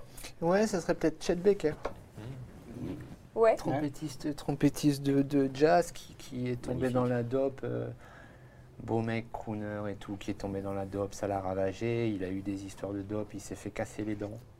Au sommet de sa gloire, il s'est fait casser les dents par, par, par, par des, des- des dealers, je crois. Et il a recommencé à réapprendre à jouer de la trompette avec des dents euh, qu'on lui a Mhm. refait et tout et tout. Et euh, après, c'est peut-être pas forcément très joyeux sa vie, quoi. Mais, Ben, mais, euh, celle euh, de Jimi Hendrix, en tout cas, dans le premier volume, elle est pas toujours mais très sacré, sacré la deuxième parcours, le monsieur. pas C'est pas, c'est pas encore plus non, glorieux. Il y a des moments de lumière, si tu veux, mais en fait, Oui. c'est- toutes, Ah, les- mais toutes c'est les ça. grandes stars, en fait, elles sont, enfin, musicales, elles sont, elles ne Mm. sont bien que sur scène, en fait, euh, et quand elles jouent Bien à côté, je veux dire, voilà, on, mais l'a- on oui. l'a déjà dit ensemble. Lui, c'était encore pire. Ce qui forge des personnages comme ça, euh, c'est les cicatrices. euh, souvent, je veux dire, euh, quand la vie te satisfait et qu'elle s'offre à toi de façon, euh, tu vois, agréable, tu peux avoir envie de, de, de, de- faire des, des de, de, créer, de, t'exprimer autrement si tu veux. Mais souvent, souvent, souvent, quand je rencontre euh, mes pères, que ce soit des dessinateurs, euh, des écrivains, des, des peintres, enfin bon, ce que tu veux, ils ont toujours eu un peu une. Il y a quelque chose où on, met, on met, ça, ça, ça- c'est pas pour les mettre au-dessus, mais il y a un pas de côté pour observer. C'est des observateurs, si tu veux. C'est moins des acteurs. Tu vois, dans mes cités, moi j'habitais dans les cités quand j'étais gamin, tu avais tous les gamins qui allaient jouer au foot en, bas. Moi je, les- observais euh, de mon balcon, si tu veux. Je n'allais pas jouer au foot. Je préférais être seul dans ma piole quand je pouvais l'être, en tout cas dans mon voilà, et puis euh, lire, euh, m'inventer des mondes. Et ça veut pas dire que ceux qui, mais il y a des gens qui ont, euh, qui sont euh, sociaux et sociables, si tu veux, voilà. Et puis il y a des gens qui le sont moins, qui s'isolent plus, et souvent, souvent, souvent, souvent. euh, les artistes que j'ai rencontrés ont au moins eu une enfance comme ça. Moi, j'ai- après, des c'est- blessures, forcément. Mmh. Voilà, pas bon, de- après, à plus grande. Tout le monde a des blessures, euh, de- tout le monde, tout le monde. Mais il y a des gens qui s'en remettent mieux. Il y a des gens qui ont besoin euh, de, de- de- de faire ça, et je pense que c'est une thérapie. Enfin, je- J'explique. euh, Mais alors après, je euh, la psychologie de bazar, mais enfin bon, c'est un petit peu ça, quoi. Après, si on parle de Hendrix ou de Chet Baker, Oui, enfin, parce là, que c'était, on était euh, parti de ça, c'est qu'à ça vient s'ajouter un un- crocodile. une autre question qui est la question du succès. La question du succès et d'être exposé en permanence au public. Et donc euh, de devenir un personnage public et de devoir euh, affronter euh, en fait aussi tout le business. Et c'est ce qu'on racontera Mhm. d'ailleurs dans le. C'est que nous, c'est vrai qu'au niveau où on travaille, on n'a pas, on pas cette euh, pression-là que peuvent avoir des acteurs ou des, Mhm. des musiciens qui doivent faire des concerts, des tournées, et qui sont ultra connus et surexposés et qui sont pressurisés par le business. Et donc là, l'exemple Ah de oui, Chet Baker, c'est euh, c'est bon, c'est moins vrai que Hendrix parce que le jazz c'est pas le même euh, marché. Mais Chet Baker, il y avait quand même une énorme pression et évidemment après les problèmes de drogue sont souvent liés à cette Oui. pression-là, une pression de, de création parce que dans Bien le sûr. jazz, dans l'univers du jazz, surtout de cette époque-là, il y avait des standards d'exigence de création super importants, beaucoup de, de concurrence entre les musiciens et donc je, je suis à peu près sûr que que ce rapport aussi à la dope, qui était très important chez à peu près tous les musiciens de jazz de cette époque-là, même d'avant, Ah, c'est des, Euh, portes- des portes de sortie, oui, ouais, bien sûr. Euh, Il y a un point commun entre vos deux bandes dessinées, c'est que le dessin est totalement en noir et blanc. Et euh, du coup, euh, je me demandais, euh, alors je sais, je vous l'ai déjà posé la question, donc j'ai déjà la réponse, on en reparlera quand même rapidement euh, après. Euh, toi, Christophe, du coup, pourquoi le noir et blanc? Parce que je suis daltonien. non, c'est pas vrai. C'est pas vrai. Non, parce que parce que parce que l'histoire ne demande pas de couleur et parce que j'aime le noir et blanc. Parce que, parce que j'aime bien le défi d'amener une atmosphère et une ambiance juste avec le noir et blanc. Parce que quand le noir et blanc se suffit à raconter quelque chose, je ne vais pas mettre de la couleur. J'ai fait d'autres, j'ai fait quelques livres en couleur Mhm. avec des couleurs peut-être un peu particulières, mais j'ai fait des livres en couleur parce que les histoires demandaient de la couleur. J'avais besoin, la couleur était un élément supplémentaire pour raconter. J'avais besoin de cet outil-là en plus pour raconter. Et il trouvait, il trouvait toute, son, toute son importance dans, dans- dans ce que je voulais raconter. J'ai adapté un Jack London qui s'appelle Construire un feu, où, où un gars traverse le Yukon et essaye d'allumer un feu pour survivre, pour pas mourir. Quoi. Et euh, tout le bouquin était quasiment en noir et blanc avec quelques petites teintes de couleur, mais les seuls moments où il y avait de la couleur et de la chaleur, c'est quand il arrivait à allumer le feu. À allumer le Il y a juste les flammes qui étaient rouges. Donc là, la couleur prenait vraiment toute son importance. Après, euh, j'aime ça, c'est tout. J'aime le noir et blanc. Et pour Kiss the Sky, euh, euh, justement, le deuxième tome sera lui en couleur. Donc c'est là, en fait, ça rejoint ce que dit Christophe. Bah Finalement, c'est quand la couleur, elle prend son sens. La- quand elle est utile, quand elle est, elle est utile pour le scénario, pour le, le- comment, le, le- le développement de l'histoire, euh, elle est là. Si tu veux, beaucoup, beaucoup de couleurs en bande dessinée jusqu'ici ont été faites pour vendre. Je veux dire, moi quand j'ai fait Les Désarmés, qui est le premier livre que j'ai fait avec Michel Pyrrhus, l'éditeur nous a demandé de le mettre en couleur, on le voulait en noir et blanc, parce qu'il était trop tôt. Les gens aiment la couleur. Euh, c'est plus facile, c'est comme c'est le, plus cinéma. facile d'accès, c'est plus proche d'une forme blanc, de réalité, et tout, etc. Donc, et puis, euh, ça fait joli, y y y il y a de la déco, si tu veux, là-dedans. Après, euh, là, Christophe élève le débat, le débat en disant, il y a des livres qui n'ont pas besoin de couleur, il y a des livres qui ont besoin de couleur. Si la couleur, si la couleur est utile, encore une fois, au scénario, et comme on traite Kiss the Sky, c'est le blues, euh, c'est l'enfance très sombre de, de Jimi C'est l'ombre, c'est la période C'est d'ombre. ouais, de- c'est une période d'ombre, voilà, c'est ça. Et c'est euh, voilà. Donc si tu veux, c'était la couleur n'était pas utile, mais là on va rentrer dans une période où justement tout s'ouvre, les fleurs s'ouvrent, j'ai envie de dire le, Ouais. le flower power et tout, etc. Bon, alors tu as Le pop art. le les pop les art, 70s, les voilà, psychédéliques. le, le- comment, le swinging le London swinging avec London. toutes les couleurs, euh, le, comment, le psychédélisme, comment traiter le psychédélisme sans couleur. Ouais. Donc si tu veux, ça pourrait se faire, mais, Mais ce toute la, moins- toute la question sur le volume 2 sera euh, d'utiliser- d'essayer d'utiliser la couleur de manière expressive, comme le noir et blanc est utilisé de manière expressive par Christophe ou Mezzo. Ça affecte le ton le- de la BD aussi. Voilà, le noir et blanc, c'est une expressivité plus forte que la, Mm. la bande dessinée en couleur. Je trouve qu'il y a un truc qui est plus Mm. fort, il y a quelque chose qui est plus à l'os et qui. euh, Et ça a surtout un Euh, sens, ouais. Oui, c'est ça faut ça, faut que ça voilà. apporte Il y a quelque quelque chose. chose qui touche. Il y a cette phrase de Valoton là, que, si tu- que- Mais bon, Euh, Valoton disait que euh, euh, il, faut Que- res- il faut respecter le noir. Le noir ne se prostitue pas. Il est le véhicule de l'esprit bien plus que la palette euh, de couleurs. plus que la couleur. Donc voilà. c'est- Bon, après, cette idée, c'est de dire que, en fait, beau. la, la- le noir et blanc suffit à exprimer Mhm. quelque chose fort et qu'il l'exprime de manière y plus forte plus. Est-ce que du coup ça. bon, voilà, on peut Mais- conclure sur ça là. Mais je voulais juste finir euh, sur un non, truc, pardon. Vas-y, je t'en prie. C'est que, euh, oui, la deuxième partie sera en couleur, mais elle sera pas en couleur juste pour faire joli ou pour donner envie, comme, le, comme euh, disait Mezzo, comme c'est le cas souvent. Mais nous, justement, comme on est obligé, c'est une contrainte pour la deuxième partie, psyché, euh, swinging, London pop art, etc., de, de jouer sur la couleur, on va essayer, et surtout lui, parce que c'est plus son taf que le mien, Enfin, de, de travailler, et de la coloriste qui Oui, parce que je, Ah oui. travaillerai- je travaille Oui. avec une, une personne que coloriste. j'admire beaucoup, euh, Véronique Doré, Euh, euh, qui est une, une- une grande dessinatrice euh, à côté de ça en plus, et qui fait des couleurs merveilleuses, et surtout des couleurs intelligentes. Voilà. C'est-à-dire quand le- quand, quand l'ambiance le veut, et l'expressionnisme, l'expressionnisme était très noir et blanc, mais il y a eu de la couleur dans l'expressionnisme aussi. Euh, tu vois, on pouvait avoir un ciel rouge, ne veut pas dire la même chose qu'un ciel bleu. Mm. Tu vois, je veux dire, si tu, il y a une intention dans la couleur, il y a aussi une intention narrative et euh, tu vois et euh, d'ambiance et tout, etc. Mais trop souvent, effectivement, dans certaines bandes dessinées, je reviens là-dessus, c'est un argument de vente euh, parce que voilà. Et bon, c'est- louable. Je veux dire, si on joue avec le système, voilà, voilà. Mais si on veut vraiment aller au bout du bout, il faut utiliser la couleur dans la narration. Il faut lui donner une, Voilà, c'est ce qu'on va essayer de faire. une importance, euh, voilà. Je pense, que, quoi, je Robin pense que ça allait de moins en moins. C'est vrai qu'il y, a Oui. eu- il y a eu une tradition euh, de. On dit la, cou- la couleur c'est plus grand public que le noir et blanc. Et Je pense qu'aujourd'hui, euh, encore une fois, peut-être avec l'avènement du roman graphique, puisque le roman graphique c'est quelque chose qui euh, traditionnellement se pensait plutôt en noir et blanc, même si ça a évolué.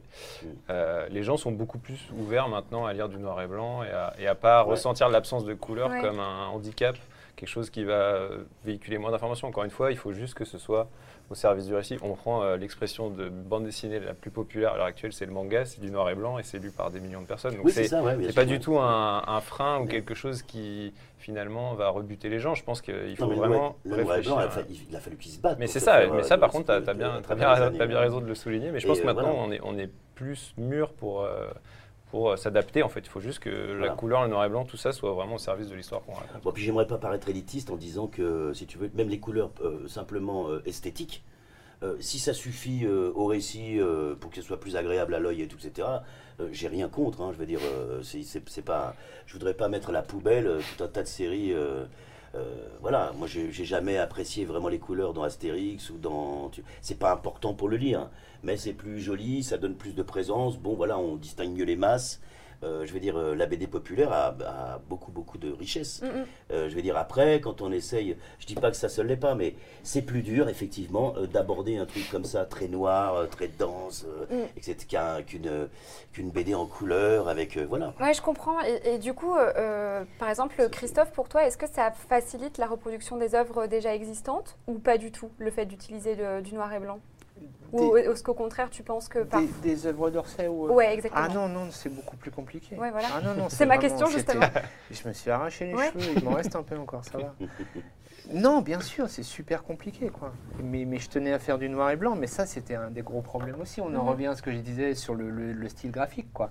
Co- comment, comment je peux aller à l'essentiel pour qu'on reconnaisse la toile, pour que pour qu'elle elle ait l'air chouette et, et que j'ai pas, pas les couleurs, mais ça aurait été tellement anecdotique de juste les mettre en couleur et de les rendre plus évidentes parce qu'elles sont en couleur, mais là, on voit les raboteurs de ouais. justement. Euh, c'est- tout un travail d'ombre et de lumière, du coup.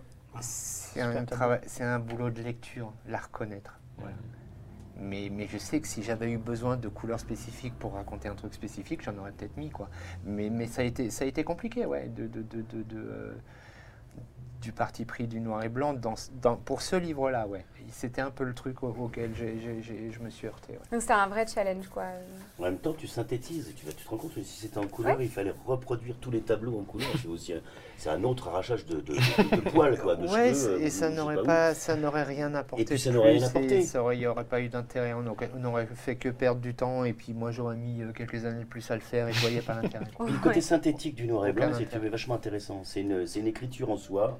C'est, euh, il y a- il y a- il faut synthétiser. Alors voilà. Alors moi, je synthétise, euh, si tu veux, les couleurs. Bon, les formes, non. Euh, tout le monde l'aura vu.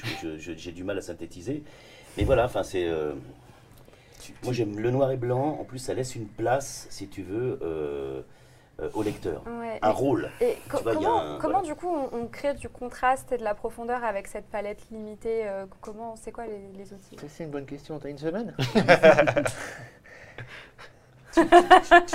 Non, euh, En plus, pas du tout pour le coup. Soit tu tends vers la simplicité, tu, tu cherches la lecture, soit tu te fais plaisir et tu tombes dans du, dé- du dessin qui va peut-être charger, qui n'est pas nécessaire. C'est Mm. toujours un équilibre entre en faire trop et pas assez. Ouais. mm, Donc arrivé à un moment, tu tranches et tu vas vers le... Tu, tu sais pas comment tu y vas, mais tu fais au mieux parce que tu as envie, as envie de mettre une ambiance et une atmosphère, et ça c'est l'histoire qui le demande, un effet de lumière, mais qui soit juste, tout en étant lisible, tout en étant euh, sans esbrouffer, quoi, sans trop esbrouffer. Mais, mais euh, le noir et blanc permet tout ça, mettre une ambiance en place très très vite. Très- Oui. Quelques, quelques images, c'est bon, t'es dans, dans le truc, quoi. Et, et, et, et, et, euh, et ça permet d'avoir une lecture assez, une, une lecture claire aussi, quoi. Mais, mais on fait que se battre avec ça, le noir et blanc. on a- Ah ouais, ouais, c'est compliqué. C'est- moi, ouais. J'admire le clair-obscur, euh, je veux dire, depuis, de- de- de- depuis, même le ténébrisme depuis, de- depuis longtemps. Et en fait, tous les grands films, si tu veux, euh, de la période années 30 et tout, etc., c'est.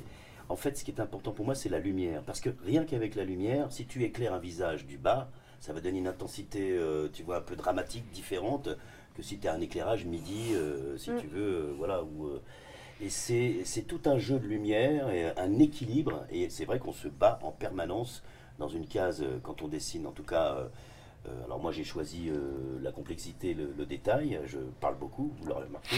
Donc euh, en, en- et en- en dessin aussi. Donc si tu veux, c'est un peu de la sculpture. il faut. Moi je cherche le relief pour, pour être au, au plus près de. Mais il y a les, les gens que j'admire le plus, c'est des gens qui ont trois traits et puis qui arrivent à, à s'exprimer. euh, Et à signifier de, euh, de- de- de manière ça, ouais. incroyable. Quoi. Moi, Oui, une je reviens dessus.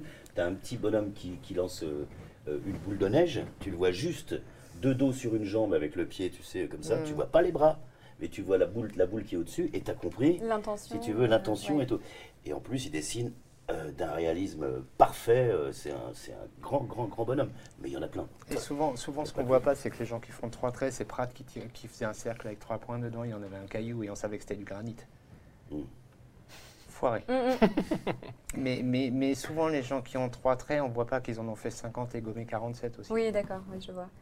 Tu, tu vas, tu tends vers la simplicité, tu enlèves, tu enlèves, tu enlèves. Au début, tu as tendance à en faire trop et tu te rends compte que c'est c'est trop. Et et tu. Bon, trouves que c'est trop non, non, non, non, c'est pas ce que j'ai dit. Non, non, mais attends, Mais- je plaisante, mais- mais, euh, euh, t'as le droit d'ailleurs. On va en discuter après hors caméra. On et, en et- et reparlera. c'est pas la question de charger une image. non, voilà, c'est ça, oui. C'est pas la question de, de- de dessiner des choses complexes ou qui est beaucoup de choses. Tu peux dessiner beaucoup de choses et trouver la lumière qui va pour que, pour que, pour que ça la rende encore plus forte. Quoi. Ou tu peux dessiner une chose très simple et, et avec un rayon, un ray de lumière ou juste une, une silhouette peut, peut raconter. Quoi. Et, et c'est ce que Mezzo disait au début. Euh, on- tu nous demandes à chacun de dessiner un- une, une pomme de terre éclairée, éclairée par une lampe artificielle. Il va dessiner la pomme de terre à sa, fa- à sa façon et moi à la mienne. Et, et- et- et tu vas les regarder, les pommes de terre n'auront pas le même goût. Mm. Mm. Ça va pas être la même variété, ça va pas être machin, je sais pas. Après, c'est con hein, comme, comme exemple la pomme de terre. Mais Non, mais je non, comprends, c'est ce qu'on si, si, disait au début en euh, plus. Donc, euh, C'est bien. Toi, Robin, euh, T'es, l'éditeur de La plus belle couleur du monde, euh, Oui. qui était donc chez Glénat, et euh, qui met aussi euh, euh, l'art en scène. Ça parle aussi euh, d'art, mais cette fois-ci en, en couleur. Tu, tu peux nous Oui, expliquer bah en alors quoi là, clairement, le, le titre même, La plus belle couleur du monde, c'est tout un programme. Euh, bah là, on est vraiment, on parlait de mise en abîme tout à l'heure, c'est vrai que c'est un ouvrage qui est, euh, qui est plus une mise en abîme du travail sur l'art, puisqu'en fait, ça se passe vraiment. Alors, ça se passe en Chine dans les années 90, euh, dans une école d'art. Donc, on est vraiment, on suit des étudiants en art et qui vont, bon, bah voilà, vivre euh, leur vie d'étudiant. Enfin, c'est plutôt des lycéens avec option art, mais bon, bref. Euh, ils vont chacun vivre leur petite vie de lycéen avec de la romance, euh, euh, peut- peut-être même du harcèlement scolaire, des choses comme ça. Vraiment une vie de lycéen, mais où au centre de tout ça, il y a, euh, bah, je, suis en train d'apprendre l'art, et en l'occurrence, le personnage principal est un, un jeune garçon qui justement dessine très bien en noir et blanc, et il sait faire du trait, etc. Mais la couleur, il n'y arrive pas, il comprend pas comment ça marche. Et donc tout le, principe du bouquin, c'est qu'il va se rapprocher d'une autre jeune fille dont il est un peu secrètement amoureux, mais aussi parce que elle, maîtrise super bien la couleur et il va essayer de comprendre qu'est-ce qui fait que elle, arrive à mettre les choses en couleur, à reproduire la réalité, en tout cas la- la- le, plus, le plus de réalisme possible dans les couleurs, là où lui, il n'y arrive pas. Et donc c'est vrai que euh, bah là, forcément, euh, la couleur, elle est centrale dans l'histoire. euh, donc c'était un petit peu évident que l'auteur aussi fasse un gros travail sur les couleurs. Il y a des planches qui sont très belles où justement il va essayer de capter un espèce de soleil couchant euh, où le ciel devient un peu rose, etc. Donc il y a vraiment euh, bah voilà, cette mise en abîme du titre même qui est la plus belle couleur du monde. C'est évidemment quelque chose qui, enfin c'est une question qui n'a pas de réponse. Quelle est la plus belle couleur du monde? Personne ne peut c'est répondre à cette question parce que tout le monde a une couleur, couleur préférée. Euh, et évidemment, bah, le, oui ou pas. Mais le principe, c'est d'essayer de raconter par l'apprentissage de ce personnage, de cette technique, quoi, de comment on met en couleur les choses, bah, aussi euh, un espèce d'apprentissage personnel sur la vie, euh, sur euh, qui il aime, etc. Et, et donc c'est vrai que c'est pareil, je trouve que c'est là où la bande dessinée, elle est très intéressante, c'est que... bah, que ce soit la plus belle couleur du monde ou l'œuvre de Christophe, l'œuvre de Jean-Michel et, Mezzo, et ben, c'est euh, une espèce de, truc central qui est la même chose, qui est l'art. quoi. Qu'est-ce que c'est que l'art? Euh, Et euh, comment chacun va proposer une vision différente de ça. En plus, en l'occurrence, la plus belle couleur du monde, l'auteur est chinois, donc c'est encore carrément un autre imaginaire, une autre manière de raconter, etc. Et je trouve que la bande dessinée aujourd'hui, elle offre bah, voilà, cette, cette diversité de points de vue, euh, et c'est super enrichissant, quoi, même en tant qu'éditeur, en tant qu'artiste, en tant que lecteur. Voilà, il y en a vraiment pour, tout le monde. quoi. C'est super. Et euh, merci, on arrive à la fin de cette émission. Je vous rappelle que vous pouvez, euh, bah, la dernière chance hein, pour gagner un tote bag Podum plus un exemplaire de, musée, un exemplaire de Kiss the Sky qu'on a présenté et dont on a parlé aujourd'hui pendant cette émission autour du roman graphique avec Gléna. Voilà, donc on va procéder au tirage au sort. Euh, écoutez, je vous, je vous remercie infiniment pour votre merci. présence pour cette Merci première émission. Vous avez ouvert le bal avec Bravo à brio. toi. Ouais, bravo. Ouais. Merci, c'est gentil. Bah oui. Oh, oui, vous pouvez vous Bravo, applaudir aussi. euh, Non, c'est vrai. Je vais te C'est dire, bien. tu mets à l'aise, c'est très bien. c'est vrai. Un débat, Voilà. euh, des questions très pertinentes. Tout à fait. Bah, merci, vous avez été euh, très fort à l'exercice euh, donc euh, pour, euh, pour euh, cette euh, ouais vraiment c'était génial.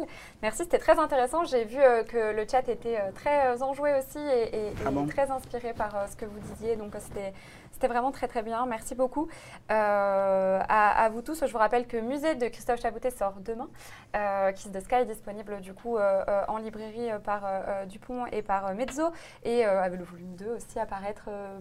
On n'a pas de date. dans dix, Dans, vingt ans. voilà, dans 10-20 ans, vous avez Dans le deux- temps. on va dire dans deux ans en étant optimiste. Voilà, exactement. Et la plus belle couleur du monde, euh, dont vient de nous parler Roland de disponible. Golezao, qui, euh, euh, qui est aussi disponible en librairie. Euh, je vous remercie aussi, vous, dans le chat, euh, pour votre engouement. Merci aussi euh, à la régie, qui a été exceptionnelle, euh, parce Bien que vraiment, avec. régie. Oui, régie. Très peu vraiment de la régie, moyens. euh, top. Ils sont que deux, donc. euh, C'est abusé. Hein.